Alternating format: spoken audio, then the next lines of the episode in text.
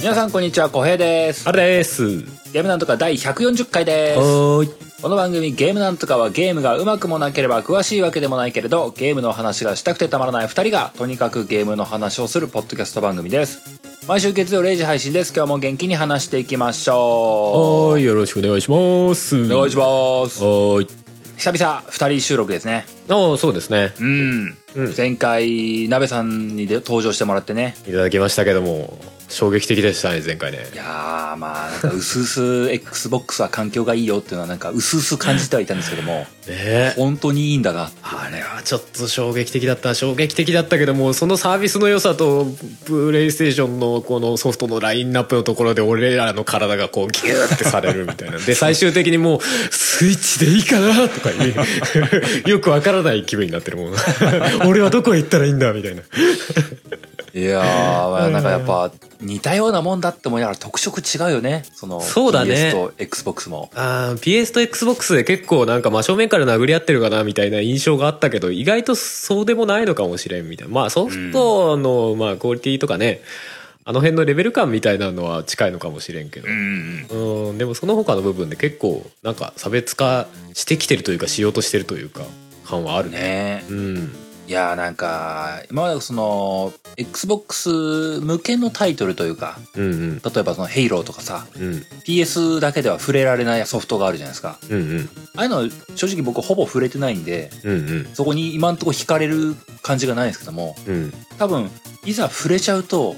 あいいなそっちってすごい一気に思うんだろうなっていう気もしたんだよねそうだねって思うと余計に触れるのが怖いみたい ないやいやいやそれもあるよ触れてしまったらおしまいかもしれないって思ったあーまあでも「ヘイロー」とか「フォルツァも」じゃあそっちでしか本当に体験できない体験かって言われると別にね FPS もレースゲームもまあ PS にもあるからさ、まあなみたいなところもあるからまあね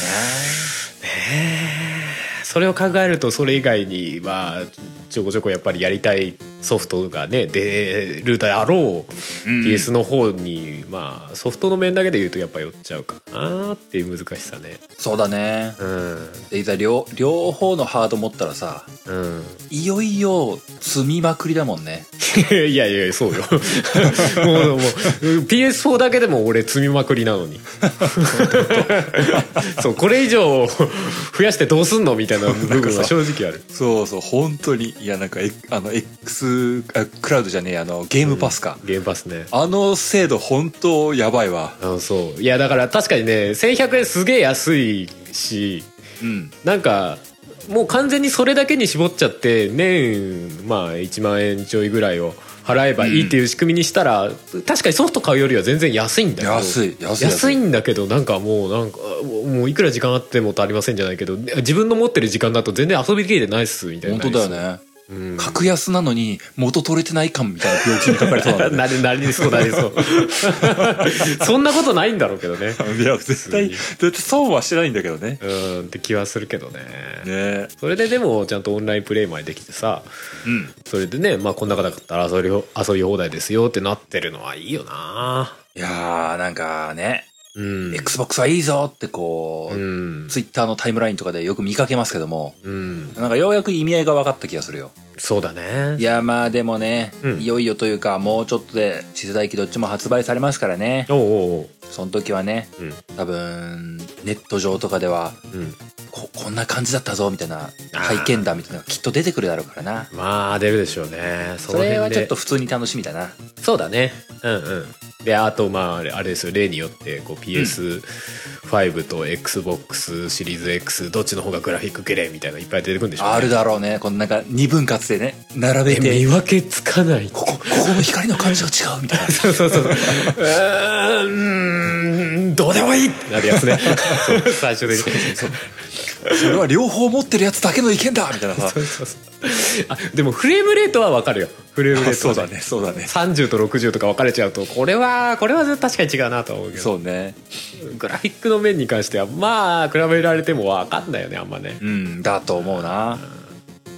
まあでもなんか僕なんかで言うとさリアルにさ、あの PS5 とかと PS4 のローディング時間比べてみたとかあったらさ、はいはいはいはうらやましいってなるような気がすい。るいんだよねやそうであの PS4 のゲームをローディング時間減るとかなってくれるとすごいいいんだけどねいやすごいよねそうするとなんか一気にさ、まあ、買うん買って明確なメリットあるんだなってそう実そう感そうできるそうからねそうそこまでやってくれたらねすごいいいんだけどねまあ少なくともあの PS4 のやつをさブーストっていうか PS5 版にこう再調整して遊べますよみたいなやつであればね、うんうんまあ、確実にそうはなってくるんだろうけど普通に PS4 のゲーム遊んでてもローディング時間がねいい感じに短くなってくれますよとかそうそうなるといいでもあれだよね現状さ PS4 でさ、うんそのハードディスクをさ SSD とかに換装するだけでも速くなるわけじゃん、あ言うよね、うんそれを考えると速くなるはずだよねなんか特殊な SSD になるんでしょそうそうそうそうそう単純に読み込みが速くなるだけで PS4 のソフトも速くなるはずよねまあ PS4 プロと比べたらわかんないけども PS4 の初期型 PS4 とかと比べたら絶対速くなるんじゃないの、そうだよねだって多分結局のところそのハードディスクからの読み込み速度がネックになってるわけじゃないうん、うんそれは少なくとも改善されるわけだからさ現状ほら俺らがさダンさんとモンハンやったらさダンさんだけすげえローディング早いみたいなことになるわけでしょ SSD 全で然クースト読み込まねえんですけど でもその SSD よりもはさらに速い SSD が PS5 にのそもそも載ってるわけだから、そうだよね PS4 のゲームインストールしたら速くなるよねっていうそうだよなもそうなんだよなうもうあれなんじゃないの、んゴースト・オブ・ツシマとかもうなんかまばたきするぐらいの速さになるじゃんシュンって 今ローディングの画面挟まりましたみたいなさスーファミの時みたいになるんじゃないの一回暗転して戻ったらもうローディング終わってるみたいな、あーあるよねファストトラベル終わってるみたいなさいやーでもそらそうだな、そうなるとやっぱなんか多分いろんな人の実体験が聞こえてくると急に欲しくなるとかあるんだろうなそうだねそうだね今すげえ頭でっかちになんかいや買わなくてもいいじゃねえかって思ってるところあるからなうんうんうんう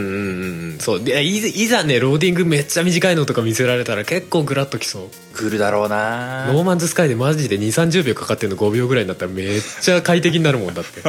そうだよね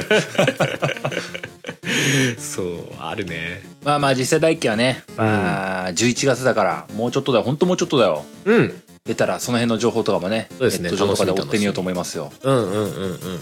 まあ多分ねスイッチほどこう大爆発することはないだろうからまあ最初は買えなくてもちょっとしたら多分買えるような状況になってくると思うんだけどねまあねそう信じてるようんうんうんまあそうだなあとは最近遊んだゲームみたいな話でいくとですねうんうん僕あの FF7 リメイクを終わりましたよおーやってましたけども終わりましたかやりきりましたはいはいはいどうでしたまああのやっぱネタバレを含んじゃうから細かい感想はややめとくけどもそうだねいつかハルさんもやるだろうからそうだ ね。やめとくけど。どもはいはい。なんかね面白かったっていう気持ちとうん。文作かーっていう気持ちがねこう なんかねいや、まあそこはもう逃れられないよ ね。逆に文作であること知りたくなかったぐらいの感じあるね。分かってたんだけどもそうだよなこうなるよなーっていううわーえー、終わり方よみたいになったわけね。なんかねうんいや文作じゃなければよかったなーって気持ちは消しきれないんだよねあー。じゃあもう FF7 リメイクミッドガルとかにしとけばよかったわけね。うーん悩ましい。いやでもなんかね、あのー遊ぶ前と遊んだ後のとこでね、うん。いいとこを話すとしたらね、うんうん。あのー僕、最近のゲーム、オープンワールドのゲームとかを遊んでて、うん。まあ、特にあの、ゴースト・オブ・ツシマとかああいうのかな、はいはまあ、あと、ゴッド・オブ・オーとか、うんウィッチャーとか、い。うん。なんかああいうタタッチというかね、はいはい。なんかより人間っぽい生々しい表情とか顔立ちのゲームを結構やってたんですよ。うんうん。それをやってたせいなんだろうなと思ってんだけど、うん。クラウドが綺麗すぎてなんか気持ち悪いなって思ってたんですよ最初うん。遊ぶ前 PV とかトレーラーとか見てる時点でまあ、バレット以外美男美女しかいないからね。そうなんか整いすぎだよって思ってたんですようんあの整いすぎてて逆に不気味の谷だわって思ってたんですようん。 まあまあ、わかるよ。そんな、そんな美男美女ばっかりじゃないでしょ、現実、みたい なさ。しかもこの人戦う人たちだからね、みたいなさ。そうそうそうで思っててあのーセブンリメイク始めた当初とかはいはい。まあやっぱ綺麗すぎるよなってクラウド綺麗すぎて気持ち悪いなって思ってたんですようんうん。でティファーもこんなこんな恋ねえわって思ってたんですようんうん。でなんかねただゲームが終盤ぐらいに入ってる頃にうん。もうなんかクラウドクラウド可愛いなって思ってたんだよね僕 ね いつの間にかねクラウド可愛いな。ななんかねこれ表現しづらいななんかクえラウそドれには、それは女性的な意味じゃないでしょ。 ではないではない、はいはいあのークラウドはあのーうんこういう時期の子供っているよねっていう感じの 可愛さを感じてたね小動物見る目みたいな。 なんかこう、うん、そう中高生ってこんな感じだよねみたいな若いねみたいなね 若い若いって「いやティファとエアリスどっちがいいの?」みたいな さあらなんか揺れ動いちゃってもみ「たいな、うん、もうもう」みたいなこうあ「バレットはなんか相変わらずだな」とか思ってなんかその感じでなんかねなんかいなんかね今までと違う妙な親近感を覚えてたんだよねうんうんうんなんか今までその「ゴスト・オブ・ツシマ」で「堺人がこいつは苦労人なんだわ」みたいな思いながら うん見てるのと全然違う感覚の「そいうだねやクラウドも頑張ってっからな」みたいなその感じ対馬みたいなあの妙なリアルさはちょっと違うからなそうう、んなんだろうな、なぜか、学園もの見た感じの後の感想を抱いてる僕がいるんですよ。ああでもそれっぽいよねなんか雰囲気的にねなんか、青春みたいなさ、うん初恋の物語みたいなさ、うんうんなんかもう、うん、セブンって、なんかなんだろうね、あの、原作を遊んでた頃そんなイメージなかったんだけど、確かにセブンって、こういう楽しみが当時もあったのかもしれんっていう。うんい やでも相当そこがクローズアップされたんじゃねえのっていう感じはするけどね それはそう思う。そこまでじゃなかったよねみたいなさそうそうそう。思うけどねでもまあそれはでも今風にちゃんとあの今受けるような形というか今の FF っぽく作り直してるというかうん。全体的にやっぱそこはしっかりやったんだろうなって感じはするよねうんなんか、うん。今、セブンを遊ぶんだったら、この方が楽しいんじゃないっていうアレンジが、うんうんいい形で聞いてた気がするんだよね。うんうんうんでまあまあ確かに綺麗だし、うんうんえーマテリアイジージとかも久々にしたしおーあーその辺どどどうだったのマテリアイジイジあのねまあ原作ほどイジイジする意義はないかなあーあそこまでこう自由度があるっていうかパカパカしないんだあのーななんつうのかな難しいんだよねその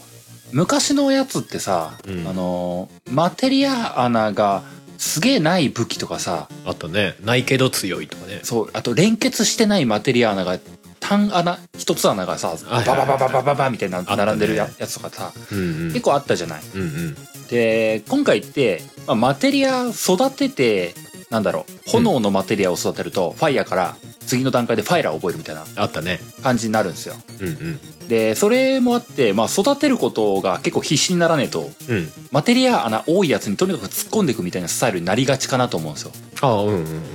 そうするとねマテリア穴ねえよとか言われてもいやいらねえわって普通にな ったんですよいや昔からそうだったと思うけどね 前から育てるシステムあったもんね確かねそうマテリアそうか僕僕確結か構確ねなんかあねあった気がする2つ穴ぐらいでねよっしゃこれ男気あふれる武器だなとか思って使ってた記憶があってね あとね、あのー武器を装備するとうん技を、アビリティを体得するみたいな感じかなっうんうんていうのと武器を成長させるとうんうん自然とマテリアナ増やせるようになってるんですよああ武器成長が増えたんですね、うんああああだからねなるほあのーどの武究極最終的にはどの武器装備してもまあまあ一緒よみたいな感じになってくのよどねうんうんうんでもうそうなると見た目そうなってくよね要はす好きな見た目の武器とかなってくよねそうそうあのー昔懐かしの釘バットとかあったんですようん釘バット今俺めっちゃ思い出してたわマテリアななかった気がするみたいなイメージの中でで今回今回の釘バットはマテリアナも増えていくしうんあのーまあ釘バットで覚えるアビリティとかもあるから使うんだけどもうんうん もうクラウドが釘バット振ってるとただただ頭やべえやつなんですよまあそうだろうねもともとなんかこのこの武器のサイズ何っていう感じもあるんだけども釘バットは特にやべえんですよいやあんだけシュッとした顔してクイバットっておかしいでしょって話 だよね 釘バットでチンピラ殴ったりするんだよクラウ ドやスタイリッシュになべえこいつってなるからバレットにクイバットだったらまあわかるかなって気がするけどねそうそうでなんかねもう釘バットはさすがにクラウドダメだわそれあの、うんそれで人ぶん殴ってたらさすがにエアリスに嫌われるぞって思っちゃっ て、まあそうだねみたいなあのほ補正が入ってうんもうもうまあまあさもう最後は最後最後はもちろんですけどバスターソードで行きましょうよとかっていうあ僕のはいはいはい脳内補正とかが入っていくのでうんあのマテリアとか武器成長みたいな部分ってうんうんもうまんべんなくなすがままとかうん。あの組み合わせとかどうでもいいからとにかく覚えようみたいなスタンスのどうでもいい配列とかを結構してたんですよはいはいはい。あとあの全体化にあたる範囲化っていうのが名前変わってるのがあるんだけども、うんうん数がほぼなくてうん。うん。まあうん全体魔法かけるシーンあんまねえしってなったんですよそうだね。はまあ範囲がどんぐらいなのかわかんないけど、使いづらそうだね。あのね意味がないわけじゃないんだけど、うん。あのー今回って通常攻撃アクティブあアクティブゲージあの普通の溜まってくゲージあるじゃない、はいはい。あのゲージを使うとアビリティとか魔法を使えるって話で、うん溜まってなくても普通の攻撃はできるんですよだね。でだからまあ基本的にはずっと誰かをぶん殴り続けてるのよねうんうん。いわゆる決めだとか必殺技だここで形勢逆転だっていう時にアビリティを使いたいんですようんうん。ってなるとあの単発超火力を求めがちなんですよねうんうんうん範囲化はいらんってなったんですうん。いや、まあ人によるのかもしらんけどよまあまあまあまあなもちろんないらんってここは強切りでしょみたいなあ強切りじゃねえか強切りリミットゲージだわあのブレイバーでしょみたいなのはね、はいはいはい。自然となってってうーん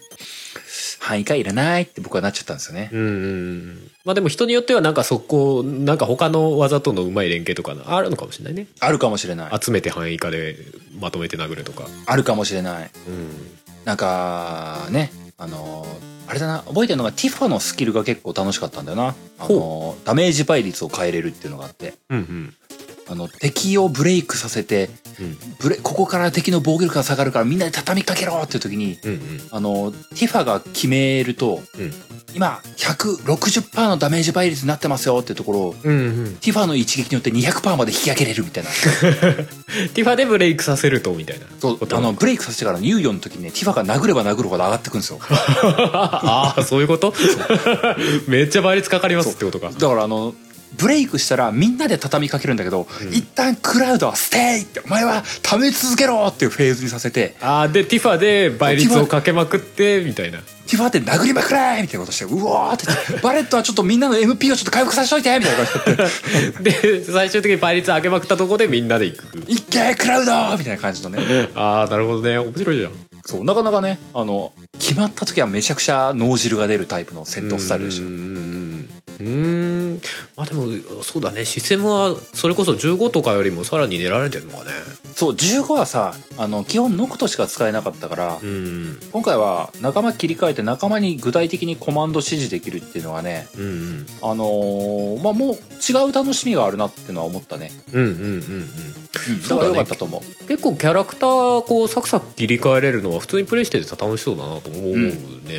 思う思う状況に合わせてキャラクターを切り替えてっていうのはそうそうそう、んうん回復マテリア、バレットにしかつけてなかったみたいな地獄の時とかね、うんうんうんバレットを殺さないでみたいなバレット逃げてわかるわあとねあの空中の敵はバレットじゃないと届かないとかさあそうそうあでもねあのティファとかクラウドとかもねめちゃくちゃ飛ぶよ、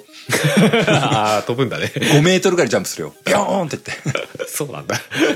なんか体験版の時なんかバレットじゃないと届きませんみたいになってたけどああーそうなん徐々に変だわってくのかな全然飛ぶあそうなんだ全然飛ぶしねあ割とエアリスもね魔法を飛ばすからね、そうだね全然当たるけどうんうんうんバレットの見せ場は確かにある、うんうんうんここはバレットでなんだ常にななんつうのなんだなん名前忘れたけどもなんかバレットが乱銃乱射するスキルがあるんだけども、はいはいはいあれで一気にこう削り倒せみたいな時とかね、うんうんあの盾ぶっ壊せみたいな時とかにこううんやたらとバレット活躍活躍するみたいなのがあってうんうんうん大変あの個性が出ててよかったですようんねいいよね仕組み、ゲーム自体の仕組みはすごい楽しそうよかったよかったうんうんうん想像以上によかったいいねだがしかし分作かみたいなところがあってこそうだ なそこで終わりか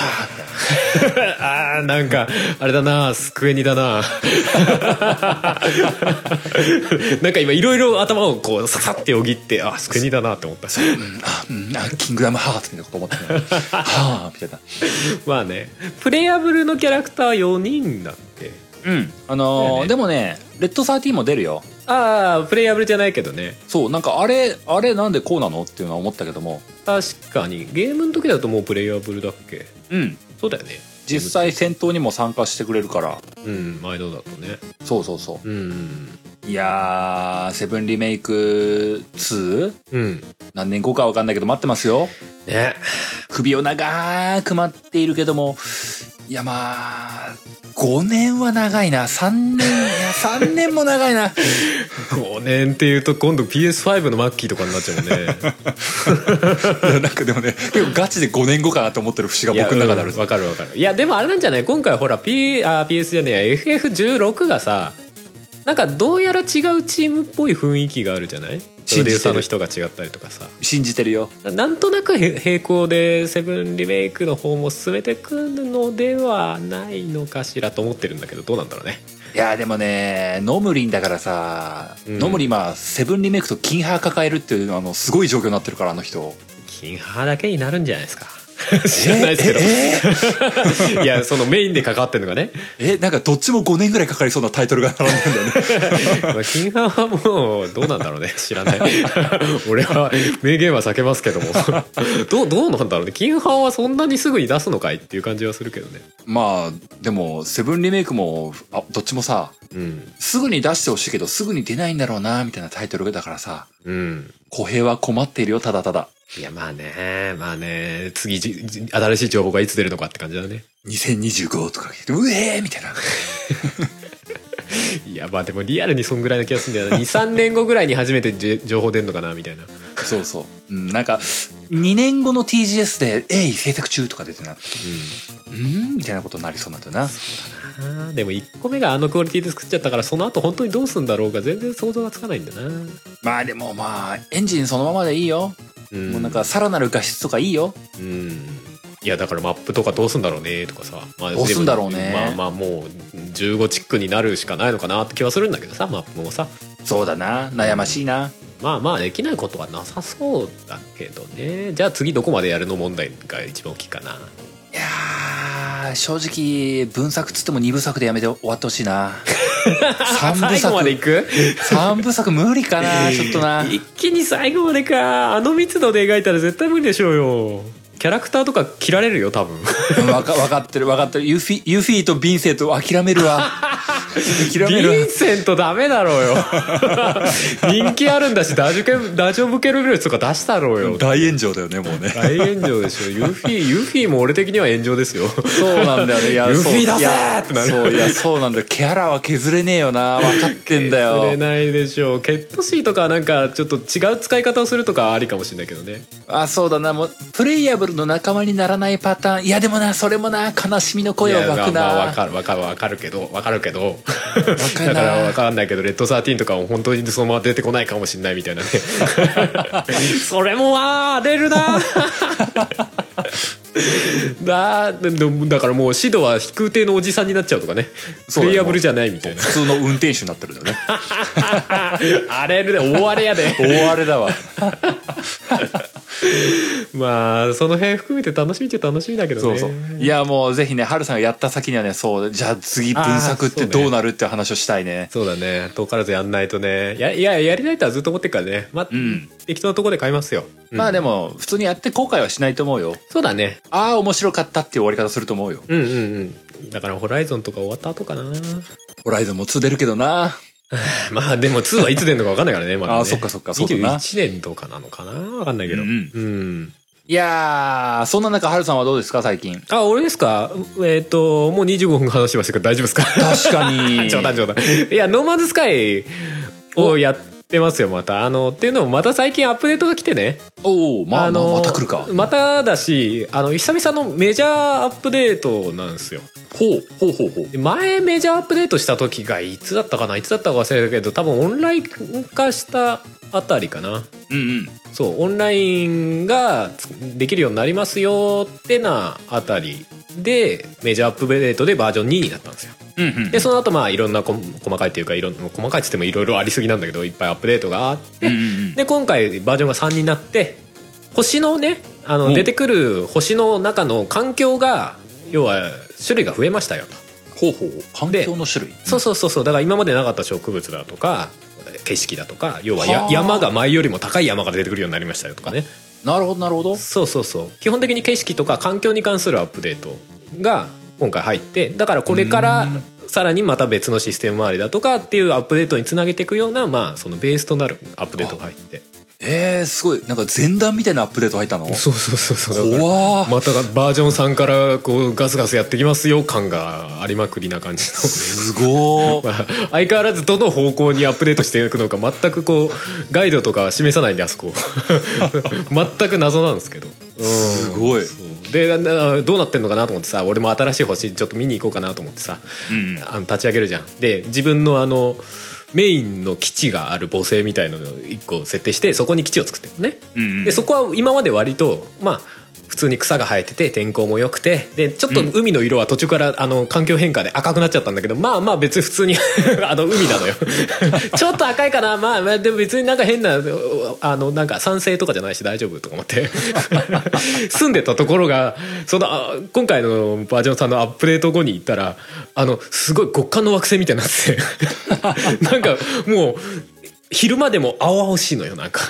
あれなるほどなんか環境が変わってるみたい地形は変わってないんだけどえ環境が変わっちゃっててね今ねちょっと新しい母星を探そうと思ってうろうろしてるんですけど、ー、はいはいはいそうそう新しい母星探すのとあとあのーまあ新しい環境のね、うんうんどういうのがアップデートされたのかなと思ってうろうろ見てるけどなななんかねへえ天候とかも増えたのかななんかね嵐がねおうあの今まで普通にあの雨雨風がひどい状態になったりとか、はいはいはいうんそういうのがあったんだけどそれに雷が追加されたりとかね、おおすごいじゃんうんうん、とかあとはあの星によっては流星が降ってくる星とかね えー、あ綺麗じゃ ん隕石降ってきて普通にドーンっつってえあ落ちるのちゃんと落ちるのあ落ちるけどまあそんな大爆発とかはしないけどねあでもちゃんと落ちる上からヒュへーーリーと落ちてきてで遠くになんか落ちてるのがこう見えたりとかえそうそうそうそういうのさありがちなのはさ遠くに見えてるだけみたいなさー、そうそうそう一番家で見えててるだけみたいな感じはあるけどちゃんとそこに物理物理的にというかちゃんと一座標として降ってるへえだから時々手前にに降ってきたりとかまあその気になりゃ当たるんだろうけどさすがにまあ難しいだろうけどね そうそうそうそういうのとか結構いろいろあの星によってはでっかいワームが住んでたりとかね怖いうんあのうんまあ攻撃とかはしてこないと思うんだけどえー、なんかすごいね、まだそんなはしっかりしたアップデートちゃんとやる なんかいや全全然やる気みたいですよすげえ言い方失礼だけども本当すごいと思うわ うんだからいいつも通りなんかやればやるほどみんなが金払わせてくれみたいないやー雰囲気本当だよにね一緒になるっていうねだから俺もずっとやり続けてるわけじゃないけどアップデートされるたびにちょこちょこやってな感じで、まあ、今120時間ぐらいやってますねあー今今のセーブデータでね一回リセットされてますからねこ れね言って進たね行不能のバグになって一回もういいか差し替え直すかっつって多分な何十時間はリセットされてるからい200時間ぐらいやってんのかなあーすごいねやってんね、もうでも遊んでももう1年2年とか遊んでる話だもんねそうだねだってもう出たの3年前ぐらいじゃないかなすごいよねうん、まあもう最初とはほぼ別物ですけどね本当だよ ね要素が増えまくってるんでなんかなんかさバージョンアップの歴史みたいなさトレーラーあったらすげえ面白そうだわいや全然ありそうだけどね だからまあもうなんかそのまとめるのがちょっと面倒くさくなるぐらい要素が足されてる気がするけあどーすごいなーいやものにいよっつて聞はいてもすごいわうーんそういいやいいいと思ううん遊んでますもうなかよ僕が想像つかない次元まで行ってほしいなそうだねでなんか今から新規で遊ぶ人がちょっと羨ましくもあり 個人的にはそうだようねんあの今から一から遊んでも絶対楽しいだろうなむしろ俺がやってた頃より楽しいんだろうなって思うんだけど、うんかといって今自分が持ってるセーブデータをまた一からやり始めるかっていうとうーん結構面倒くせえとこいっぱいあるんだ作業的なところもまあ結構あるからなみたいなつまんなくはないんだけどなまたこ,、ここに戻ってくるの面倒くせえなみたい なところがあってそこはちょっと悩ましいところよいやまあでもいいよなんかうんほんと独自の道だけどもいいなと思うよいやーそうよあな他いないからねああいうゲームねねうんうんいやこれからも頑張っていただきたいういまあ今日もそろそろ本編いきますか行きねましょう行きましょ今日の本編はですう、ね、うんまあタイトルにも書いてますけどもはいはいはい久々俺的ベストゲームでございます、ああ来た久もう久本当久々の100回ぶりぐらいじゃないかなそうだねもうもうやれるハードがないって言ってからそうそうそう いや今回はあのし次世代機も出るということでうんもう PS5 とか XBOX シリーズ XS が出るっていうことで、うんうんもうまあ、僕らが遊んできた PS4 というハードがまあある種終わりを迎えるんだなとうんうん思いましてねうんじゃあまあ次世代機が発売する前に、うんまあ、キリもいい140回で、うん今回は久々に俺的ベストゲームとして PS4 で面白かったやつっていう のをはい話してみたいと思いますよ。うんで、あのーいつものようにちょっと、あのー告知だけ頭にさせてもらいますとおそうです来週来週分は、うんえー皆さんが選んだものをまたツイッターとかで募集したいななと思ってるんですね。うんうんなので、えーいつものように「ハッシュタグゲームなんとかで」うんえー PS4 の PS4 と、まあ、XBOX1X? はいはい1あのあのシリーズとかも別に入れてくれてもいいかなと思うんですけどもうんうんあの辺のハードで僕はこれが面白かったなあれが面白かったなっていうのをまだツイートとかで集めたいと思ってますはいそれを、えー締め切りとしては、えー今日の配信がこれ10月12日なんで12日から、えー募集を始めまして、うんその週の金曜日の終わり16日金曜日の23時59分までを締め切りとさせていただきたいと思いますなはいのでまあ今回別に3つとも限らないですけども、うんこれ面白かったなあれ面白かったなっていうのを気楽につぶやいていただければなと思いますよろしくお願いしますお願いしますというわけでじゃあ本編入っていこうかと思いますーい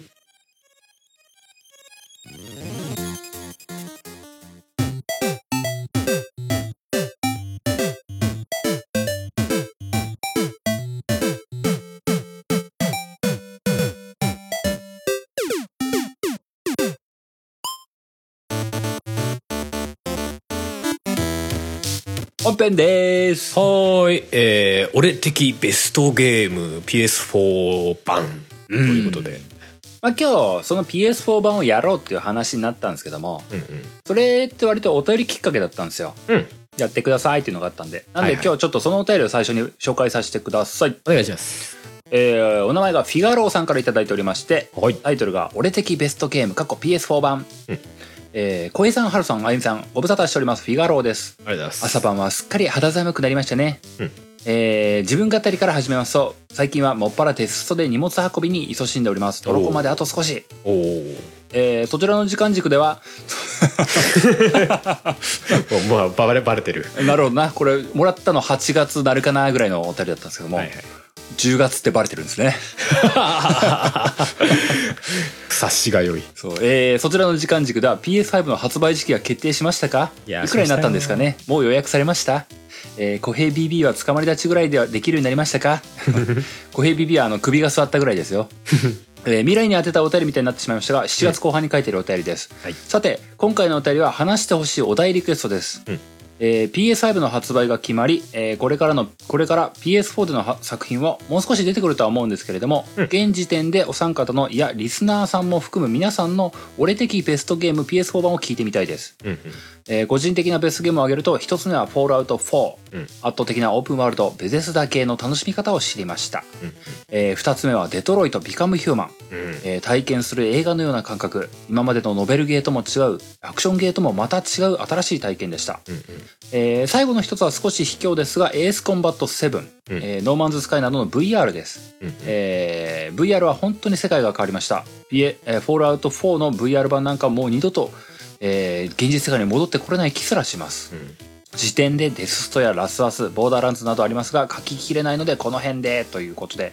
こんな内容のお便りいただいておりましたはーいそうこのお便りいただいた内容うんすごくテーマ的にちょうどいいねと思いましてそうっすねまあどっかでやらにはならんかなっていう感じもこっち的にもあったんでねうんうんうんなので今回は、まあ、このお便りの通りというか今週は僕とハルさんのうん PS4 のベストゲームをうんうん紹介しまして、来週分では皆さんから挙げてもらったのを紹介しながら話していきたいなと思っておりますよはい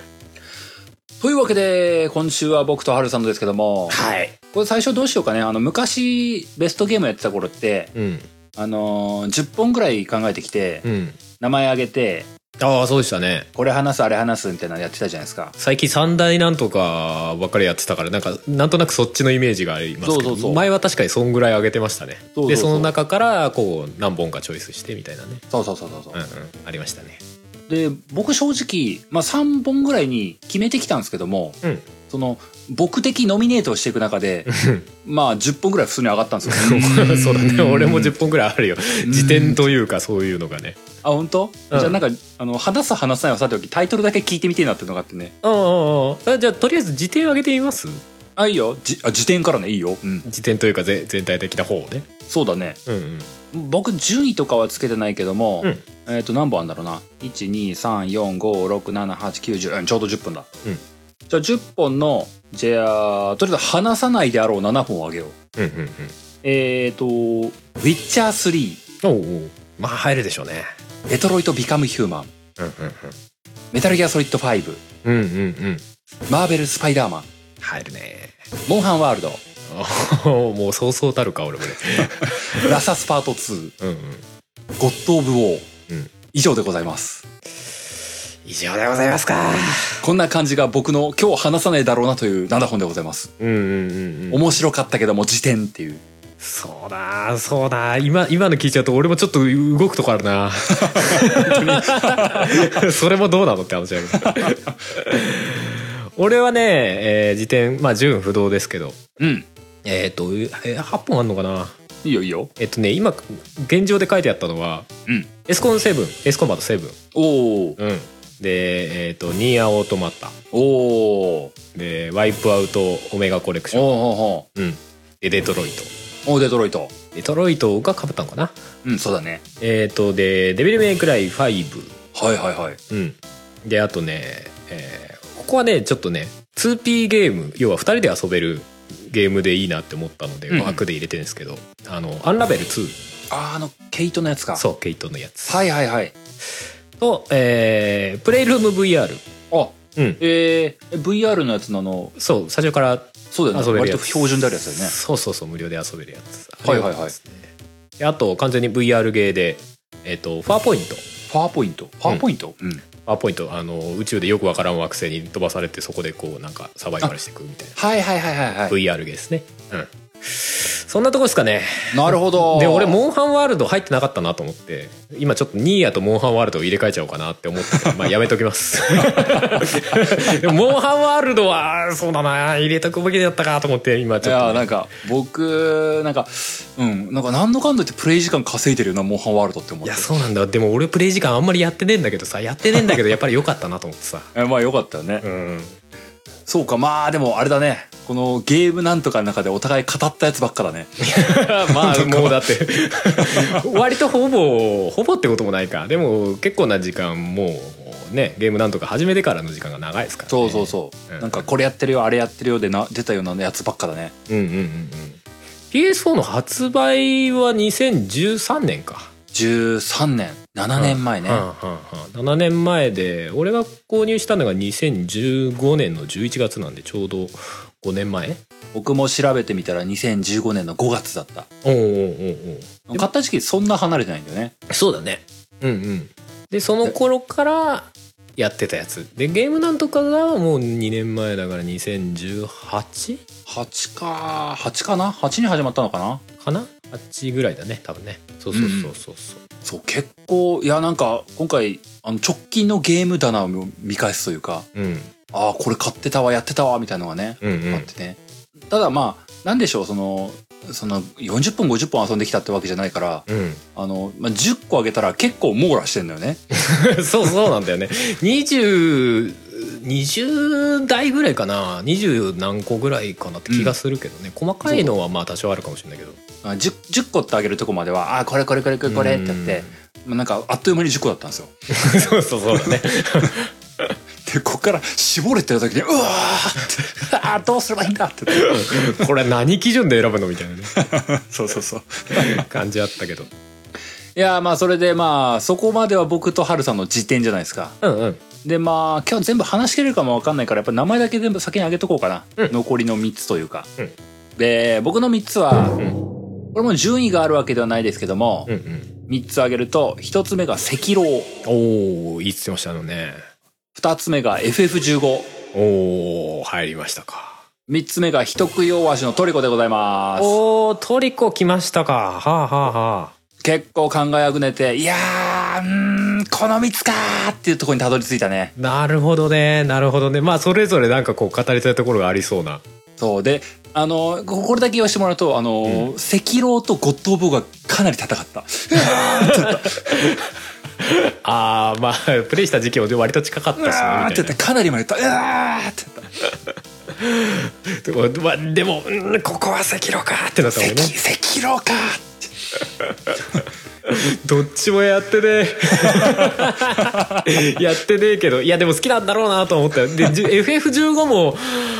そっか現世代だもんなと思ってて入るのかな入んないのかななんて思ってたけど入るんあだのねねやっぱねいやあのねあのー僕の中で FF 枠として、はいはい FF15 とうんあの FF7 リメイクとうんキングダムハーツが戦ったんですよああはいはいはいあのあれそれ金派入ってたっけー ん入れてない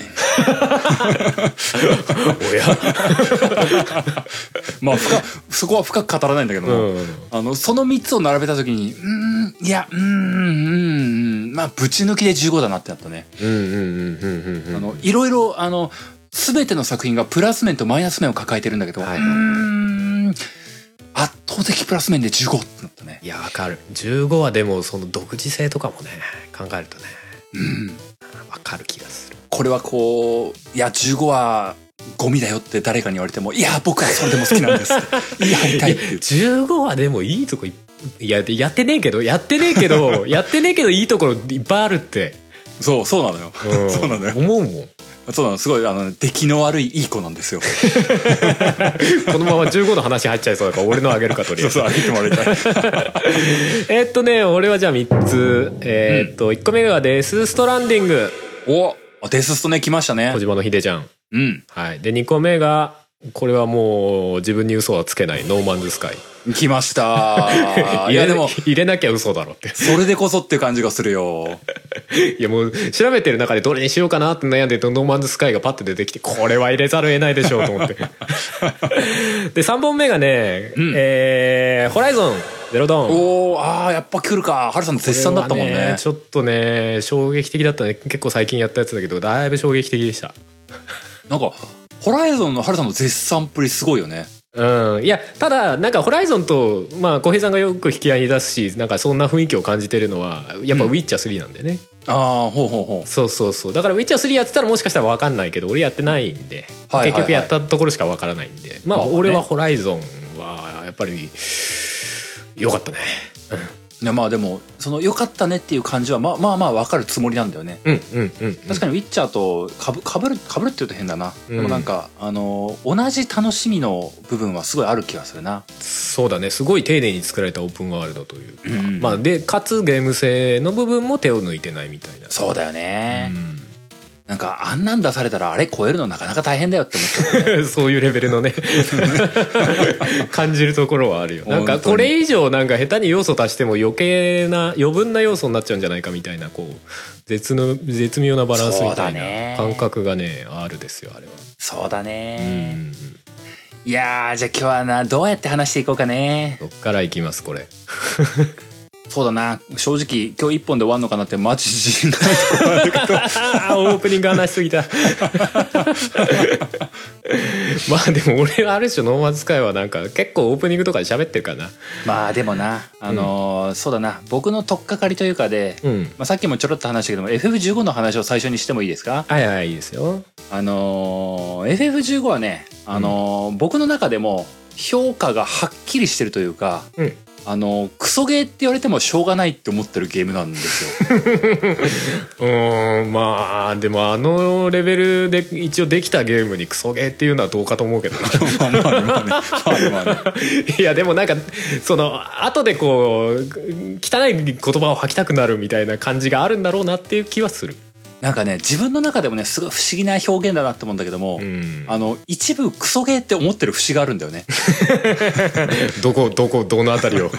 だからクソゲーって思ってるんだけどもそのうんマイナスの面よりもあのプラスの面がはるかにでっかいんだよね。うんうんだからこそあのすごい好きだって思うんだよね。うんうんうんうんでまあ、ゲームなんとかの中でも、あのーまあ、単品の話をした回はないけども、うん何回か話してるはずなんだよ、うんうんうん FF15 は良かったみたいなことを、言ってるねうん、でまあなんか、まあ、せっかくの機会だから今日はちゃんと話そうと思ってうん FF15 のうんうんいいとこ悪いとこみたいなことを思っ話せればなと思ってるんですよねうんうんでまあ申し訳ないけどもあの今日15のネタバレはがっつりすると思うがっつりすると思ううんうんあそこはね本当覚悟してというか、あのーこれから15遊ぶかもという人は聞かないでほしい、あのけなしたりもするからここから FF15 の結構がっつりしたネタバレが挟みますので、えー、まあ気になる方はそ30分くらい飛ばしていただけると いいかなと思います。はい、お願いします。でまあその上で話をするとね、うんあのーこのゲームまあハルさんもある程度は知ってると思うんだけども、うん出来が悪いんですよこのゲーム僕以外のふ人も含めてうん。はこのゲームのダメなところを挙げろって言われたら2箇所あると思うのねあ、はあはあ、あのーストーリー的な部分とうん。ゲームの仕上がりが雑だっていう部分あ、そこはでも俺あんまり認識ないよ。あ本当二つ目。一個目はなんかまあ最後の方の話だったりとかっていう話なのかなという気はするんだけど。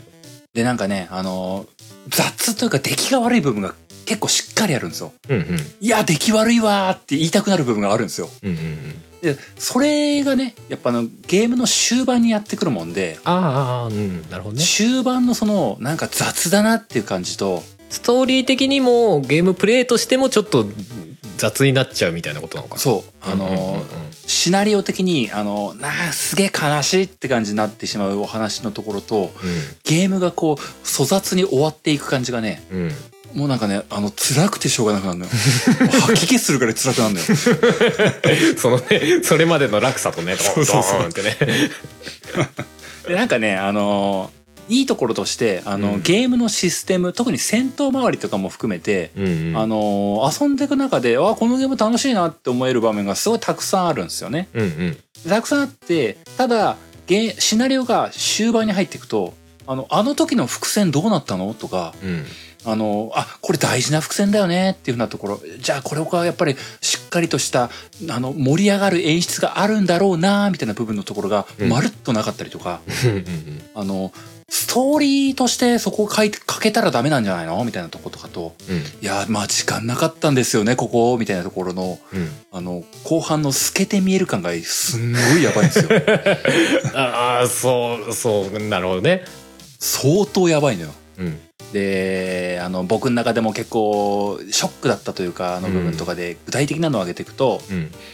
あのー FF ってありがちですけども敵国の皇帝っていうのがまあいるじゃないですかよく、はいはいはい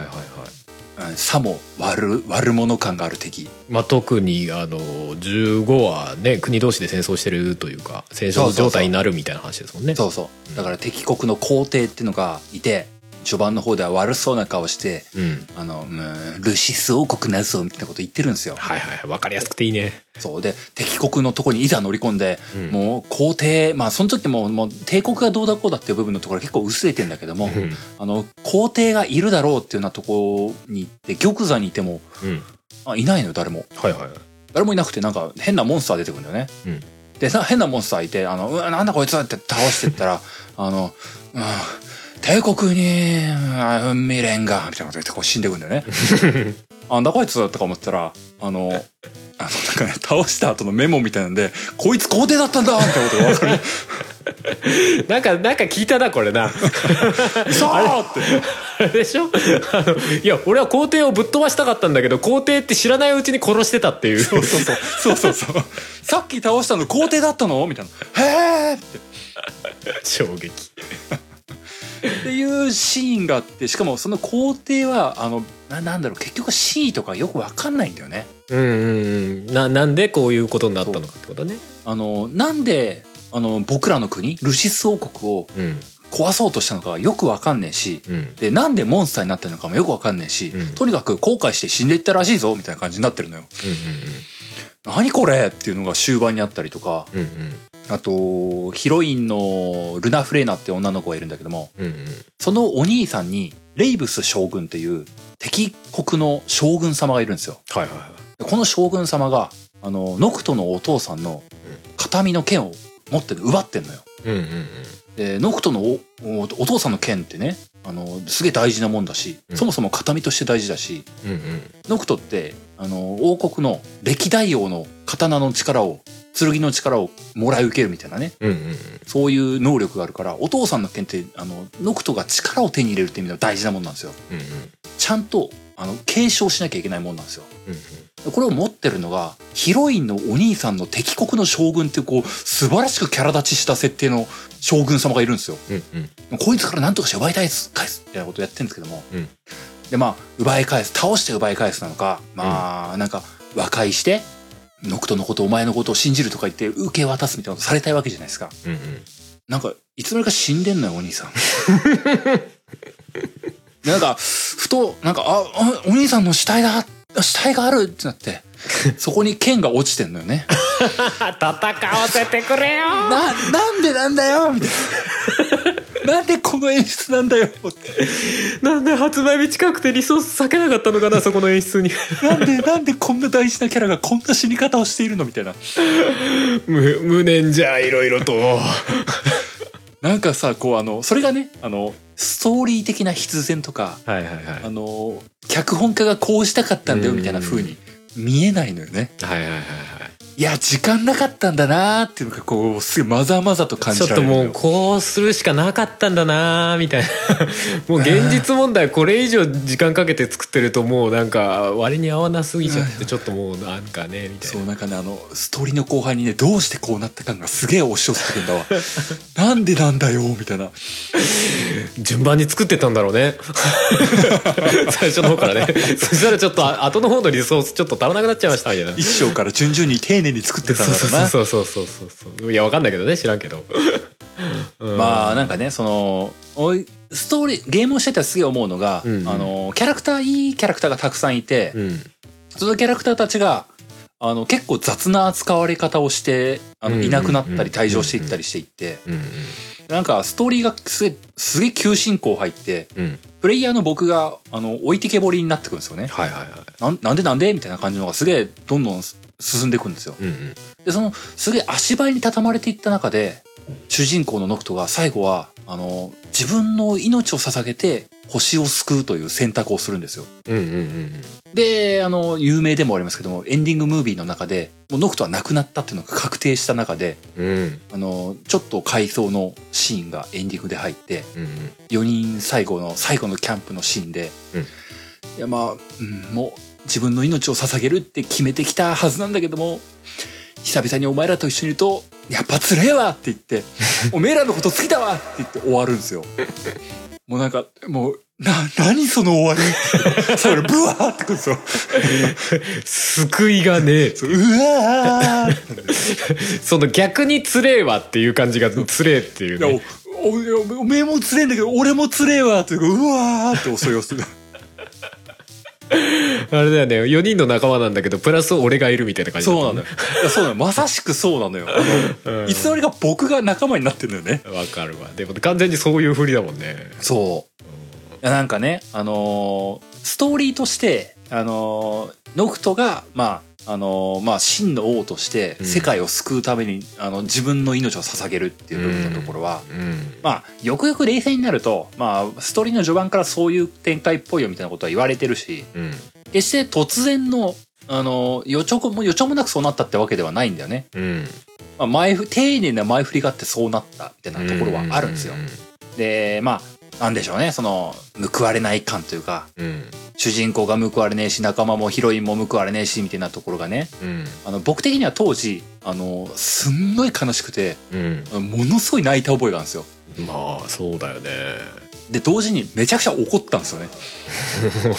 いやいや正直さだってあれじゃないなんか一般的なさうんな RPG っていうかさ割と名作みたいな話でもさ主人公死んでもまあなんか復活したりとかししがちだったりとかさ車のトリガーみたいにさ、うんうん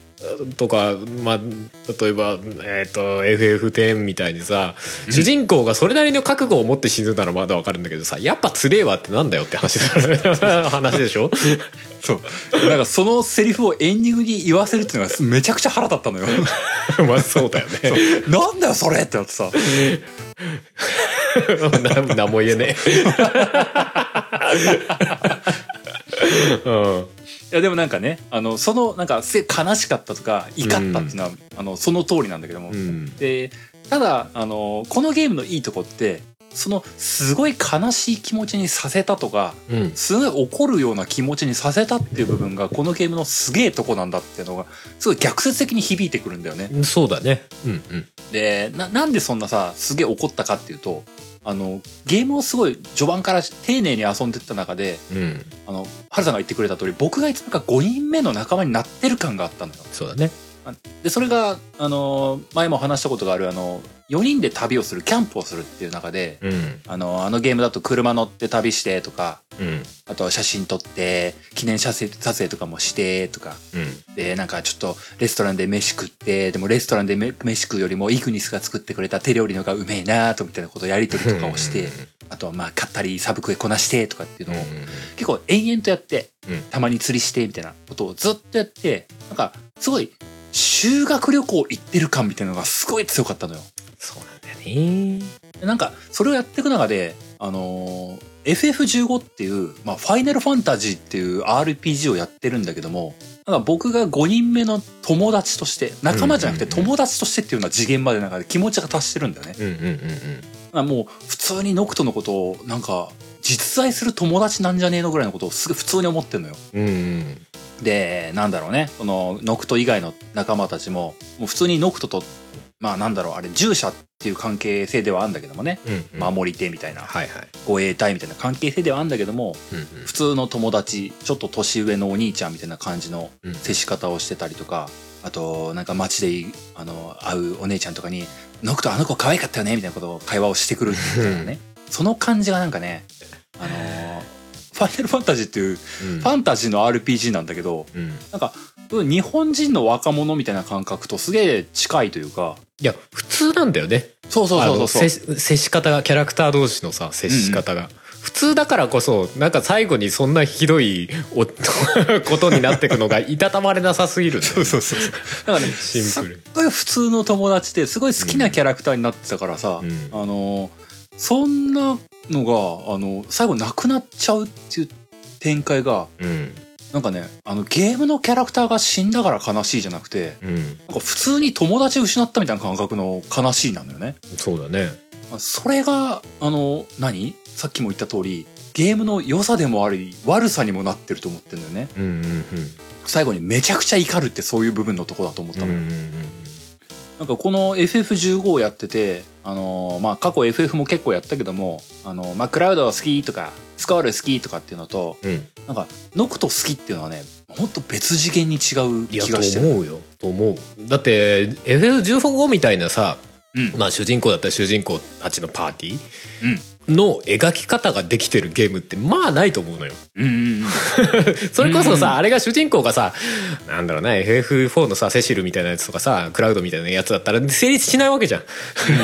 そうなのよあ。あいつらが めちゃくちゃ普通だからこそあの話だったりあの旅が成り立ってるあの仲間たちっていう関係が成り立ってるっていうのがもうある種発明だなって思うし。そうなのよ。そうそうその中にちゃんとあのプロンプトが写写真撮ってくれるとかさより日常感を深めてくるなんそうかそあうそうれがいろいろ詰め込んであるわけよ釣りやったりと かさもうってなるよねそうそうそう。 やってねえんだけどわかるなって思うもんなんか、めちゃくちゃさ、その友達感がすげえあってさ、うんその友達感がすっごい強いから、うんあのーなんだっけかな、クリスマ、あクリスタルはいはい前にして、うんあのなんかバハムートと出会ってうんバハムートが「お前の運命はこうなんだ」みたいなこと言って「いやなんかえ意味意味わかんねえんだけど」みたいなことを言って、う僕も意味わかんねえんだけどって思ってるしノクトも同じこと言うしそこから「運命がこうだから」って言ってうんラスボスに挑んでいって最後のキャンプで「やっぱつれえわ」って言われてさ 「いや俺もつれえよ」ってなってうんわあなあなんかねあの本当不思議な感じというか、うんあの今までやってきた FF の感覚と全く違うゲームができてんだよね。いやだと思うよっていうかうんあある種 RPG とか箱庭芸のテンプレをすごい壊しにかかってるかなって思う部分もあるようんなんか RPG のこうあるべきみたいなのそうそでも最初やっぱり出た時はなんだこのチャレいやつらって思ってたよう。うんすげえ思ってた思ってたけど後から振り返って考えるとあんなゲームねえなってすげえ思うの 俺も体験版しかやってないけどもやってないけどもさすげえなって思うそういやなんかね、あのー最初に言った通り、あのーまあ、こんだけ好きなキャラになって、うんあのーそんなキャラクターたちが、うんあの雑な展開に押し込められていくのはすっげえ腹立ったん だよすっげえ悲しかったんそだこよはそうだろうないやだからこそなんかそれこそなんかメタルギアソリッド5みたいなさ最後までできていればみたいな気分は思わなくもないんだけど、そうそそううそうするといつ発売されるのっていう話になるかそらうそうねそういやなんかねそうでその先にさ、あのーダウンロードコンテンツとかでさまあうんいろいろあってじゃあさらなるイフエンドみたいなことはいはいのはいはい話があってうんまあその DLC も発売中止になってとかで、いやもう15通出せよもうなんか 一悶着もなんかふなんかうまい形に着地できなかったっていうのがねねえあれはもうねきついよねそそそのあれが一回しこうねこういうエンディングあるかもしれないななかったですっていういやなんかねあのーまあ後悔はあるのよねそのちゃんとしたエンディングを見れなかったというかうん結局最後まで開発できなかったっていうようなところが、す悔しいなって思うところはうんあるし、うんまあ、人におすすめできるかっていうとよくわかんねえっていうのが本音なのようんうんまあこれおすすめしていいのかなっていうのがわかんないのねうんうんこの終盤のプレイフィールがやばすぎるので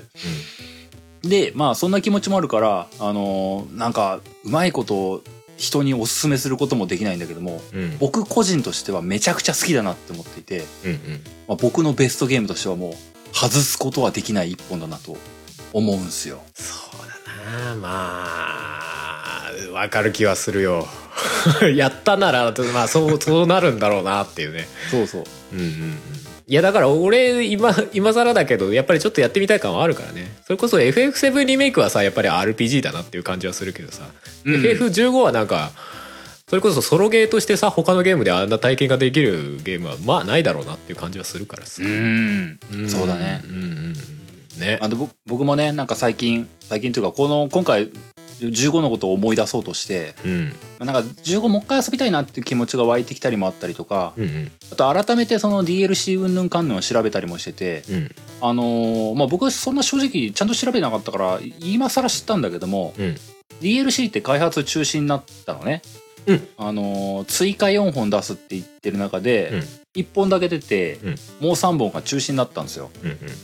でただ小説版という形で出たのよらしいねで今小説版読んでますおおじゃあその先の救いがあるかどうかみたいな、そうあるかどうかっていうふうなところを持っていて、うんまだ途中だからオチという部分のところまではいけないんだけども、うん DLC2 本目のところに入ったのね僕今はいはいはい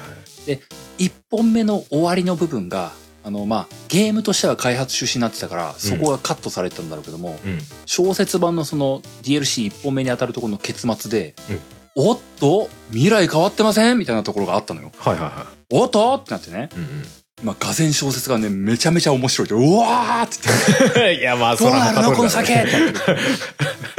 はかどるけど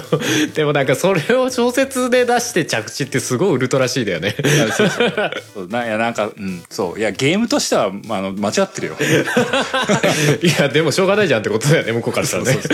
そうそれ以上もうやり方がなかったんだよってこれだけ出せたわけでマシだろうみたいなまあそうだよ。出してくれただけ、まあ、まあ、ありがとう本だ当よ。だよねそうそうなるほどなそうそう。まあ、FF15 はね、うんあの、本当に、本当本心でこんな感じ。あの、おすすめしづらいけども、いや、うん僕としては大好きな一本なんですっていう感じなんですよ。うんうんなので、まあ、これを、まあ、機会があれば皆さん遊んでもらえると幸いです。いやいいじゃないですかうん。めっちゃ時間ないね、これね。そう。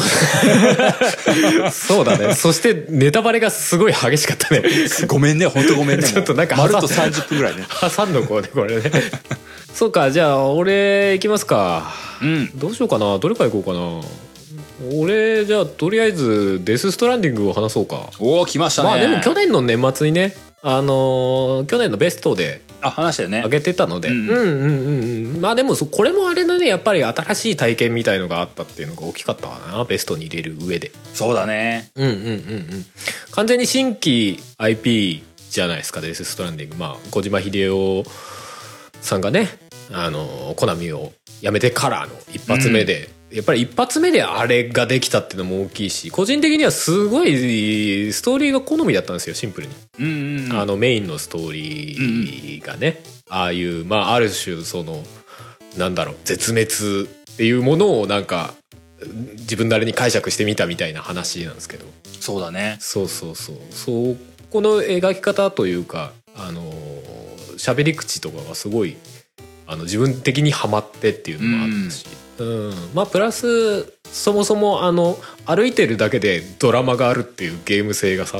あれほんとすごいよねうんあれはだってちょっと普通に目から鱗だったからね本当にねなんかさ本当歩いてるだけなんだけどねつまらなんか全然ないからね、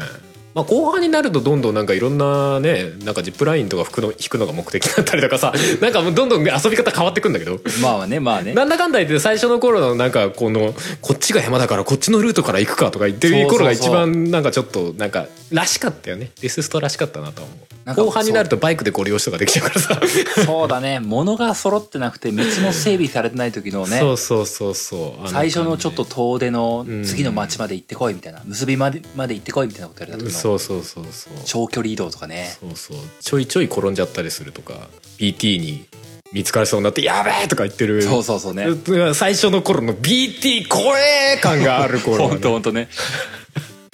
あの中でこう荷物を基本的には荷物を運ぶっていう、うんこのシンプルなんだけどなんかやりがいがあるというか、そうなんだようねんその本当歩くだけなんだけどもうん、あの歩くことに対してうんゲームって全然意識払わないじゃないうんうんすごい当然のアクションというかうんうんなんならダッシュできるようになりたいな歩くのカッタリーナっていうゲームがほとんどなわけでうんでもあのゲームってゆっくり歩かなきゃみたいなことを結構考えさせられるというかさああそうだね歩き方を考えらさせられるよね、そうここはう、どう歩くみたいなここは一回立ち止まるとかさうん、ことになってくわけでねでなんかこなれてきてさ調子こいて走ってさ転ぶの さバーンっつってねあーやべえとか言ってあやべえバタバタバターン っつってあー傷がついあたー荷物が全部バラバラになったよとか川に流れちゃったよとかね川きついんだそうそう川にこう流れて ああ追いかけなきゃみたいっなて追いかけなきゃまた体力になってバラバラっつってあ ー地獄じゃ本当あのあの体験はさデスストでしかできないよいやーそうなのよで普通にプレイしててもさちゃんとなんか自分なりのドラマが起きるじゃない、まあ、途中で荷物ばらかしちゃったりとかさそうそうそうあのまあへ変なやつに襲われてさでもなんとかあのメインの荷物だけはあのねなくさずに済んだぜとかさねそういうドラマがなんか自然に起こっていくようなこううまい仕組みになってるというかねうんだからなんかあっちの方にあの敵がいるからじゃあこっちから回っていこうっつったらこっちから回っていこうの道が険しかったりとかさ そうね そうそうそじゃあそこに向かってじゃあどういう装備を整えていくとかさううんうんうーんあれは楽しかったですね、まあ、後半になるとやっぱりだんだんね作業的になっていくとか BT とかもう何ですかぐらいの感じになっていくじゃない 普通に「本当はだよねい息止めて殺す」みたいな「手錠カッターでそう手錠カッター」っつってでもなんかさ、あの、まあ、その辺はやっぱヒデちゃんならではかなと思ったりもするんだけどさ、その、あの、バイクとか使えるようになって、うんあの、楽になってくっていうのとさ、うんその、あの、ストーリー的にさ、あの、盛り上がってくるから、その、うんバイクとかで焦るぐらいの気持ちがちょうどいいみたいな感覚が僕は、すごい心地よかった気もするんだよね。うんそうだねうんうんうんあとなんか後半に雪山が出てきて、そっからまたび別別次元の話になるとかさ。 雪山ね、まあ、俺もう雪山無理やりバイクでゴリゴリ進んでたけど まあこれもこれでやり方だよねとか思いながら 雪山バイクでブーッつってあんまスピード出ねえけどこうバッテリーでかいやつを積んでガーッつってあったよねまあバイクがちょっと俺は無双すぎたなと個人的にはバランス的には思ってるんだけどそうだね。もうちょっとバイク坂下道手ガンガン行けたもんね、あそれうね。坂道ももうどんな坂道でも基本登ってくっていうでねバイクに乗ってる時はさ背中にういくら積んでてもバイクはそんな不安定にならないんだよねうんうんうん。そうそう、まあ、あれはちょっと無双すぎたなとは個人的には思うんだけどバイクだからもうちょっとへへちょくてよくたよかったなと思ったけどまあそうだうね、んまあでもデスストアだからそのあ歩くというか荷物を運ぶ中にもさいろんなルートを途中からどんどん示してくるじゃないそのジップラインだったりとかさ、他のまあバイクなり車なりみたいなさ、うんうんこういう生き方できますぜみたいなのを提示してくれてたからそこもまあだんだんこう最初ほど苦労せずにさどんどん運べるようになってくみたいなこうなんかねテンションの上がってく感じというかカタルシスみたいなのもちゃんとその歩く中で表現されてるというかねそうだねうんうんうんでなんかあのー自分だけじゃなかったのは良かったよねその人が作ったものが見えるっていうのがさ、そう他のプレイヤーが感じられるっていうのはねなんかその移動が楽になるっていう、まあ、具体的なメリットはあるけども、うんその移動が楽になるところがそのまあ人と人とのつながりが強くなっていくってさそのゲーム的な設定と結びついていくのがさ、すごい気持ちいいんだよそうね。そうそうそうゲームの中の話とそのゲームプレイ自体がリンクしてるというかうんうんあの辺のやり方の絡み合いがね凄まじいなとは思うねそうなのよなんかなんかさシンプルっちゃシンプルのゲームなんだけどうんあれ PS4 ぐらいのハードじゃなきゃできないような部分がすげえたくさん入ってるからさと思うあそこやっぱすごいなってミニマムなようで結構ちゃんと使うべき機能を全部使ってる気がするというかそうそうであのー多分そんなにリスクではないんだけどこう面白いさあの人が歩いたところはだんだんあぜ道になっていくとかさ、うんああいうところとかはそのできる範囲の中で面白いシステムをちゃんと組み込んでってるっていう かさあそうあれあなんかあれ感動するしね、ここ前道じゃなかったのになみたいなお。ここあれみ道っぽくなってるぞみたいなそうとかほあここは他のプレイヤーもやっぱりここの道使うんだなみたいなさう そうそう一人じゃないみたいな感じだねあーあれはすごいよね巧みだよねだからその要素の削り方というか要素の組み込み方がううまいんだよねやっぱりね作うっまていうるまい方がうんあれはめちゃくちゃ感心するだから実際そんなにさコストめちゃくちゃかけれるわけじゃなかったわけじゃない一発目だったから、うんうんそうでもやっぱりあんだけのこう面白いギミックだったりとかそのゲーム性を入れてこれるっていうのは本当にすごいなっていうかやっぱりうまいんだなとは思ったよすごい。すごいすごいなんか前も話した気もするけどもさ、まあうんメタルギアが出なくなってもこれが出るんだったらいいかなってちょっと思ったもんね そうだねもうメタルギアなんかまあ一応完結してんしな別にいいと思うってそうふ普通に思ったわうんそうだねメタルギアはメタルギアでもうこういうゲームっていうのがある程度固まっちゃってるから逆にねなんかまあメタルギア出なくてよかったっていうわけでも全然ないんだけどでうもんそれでもこれが出たなら全然良かったかなって思えるというかそうそうそううんうんものだったしまた多分次はデススト2じゃないんだろうなってとこ思うともうワックワクするよねそうだうね、ん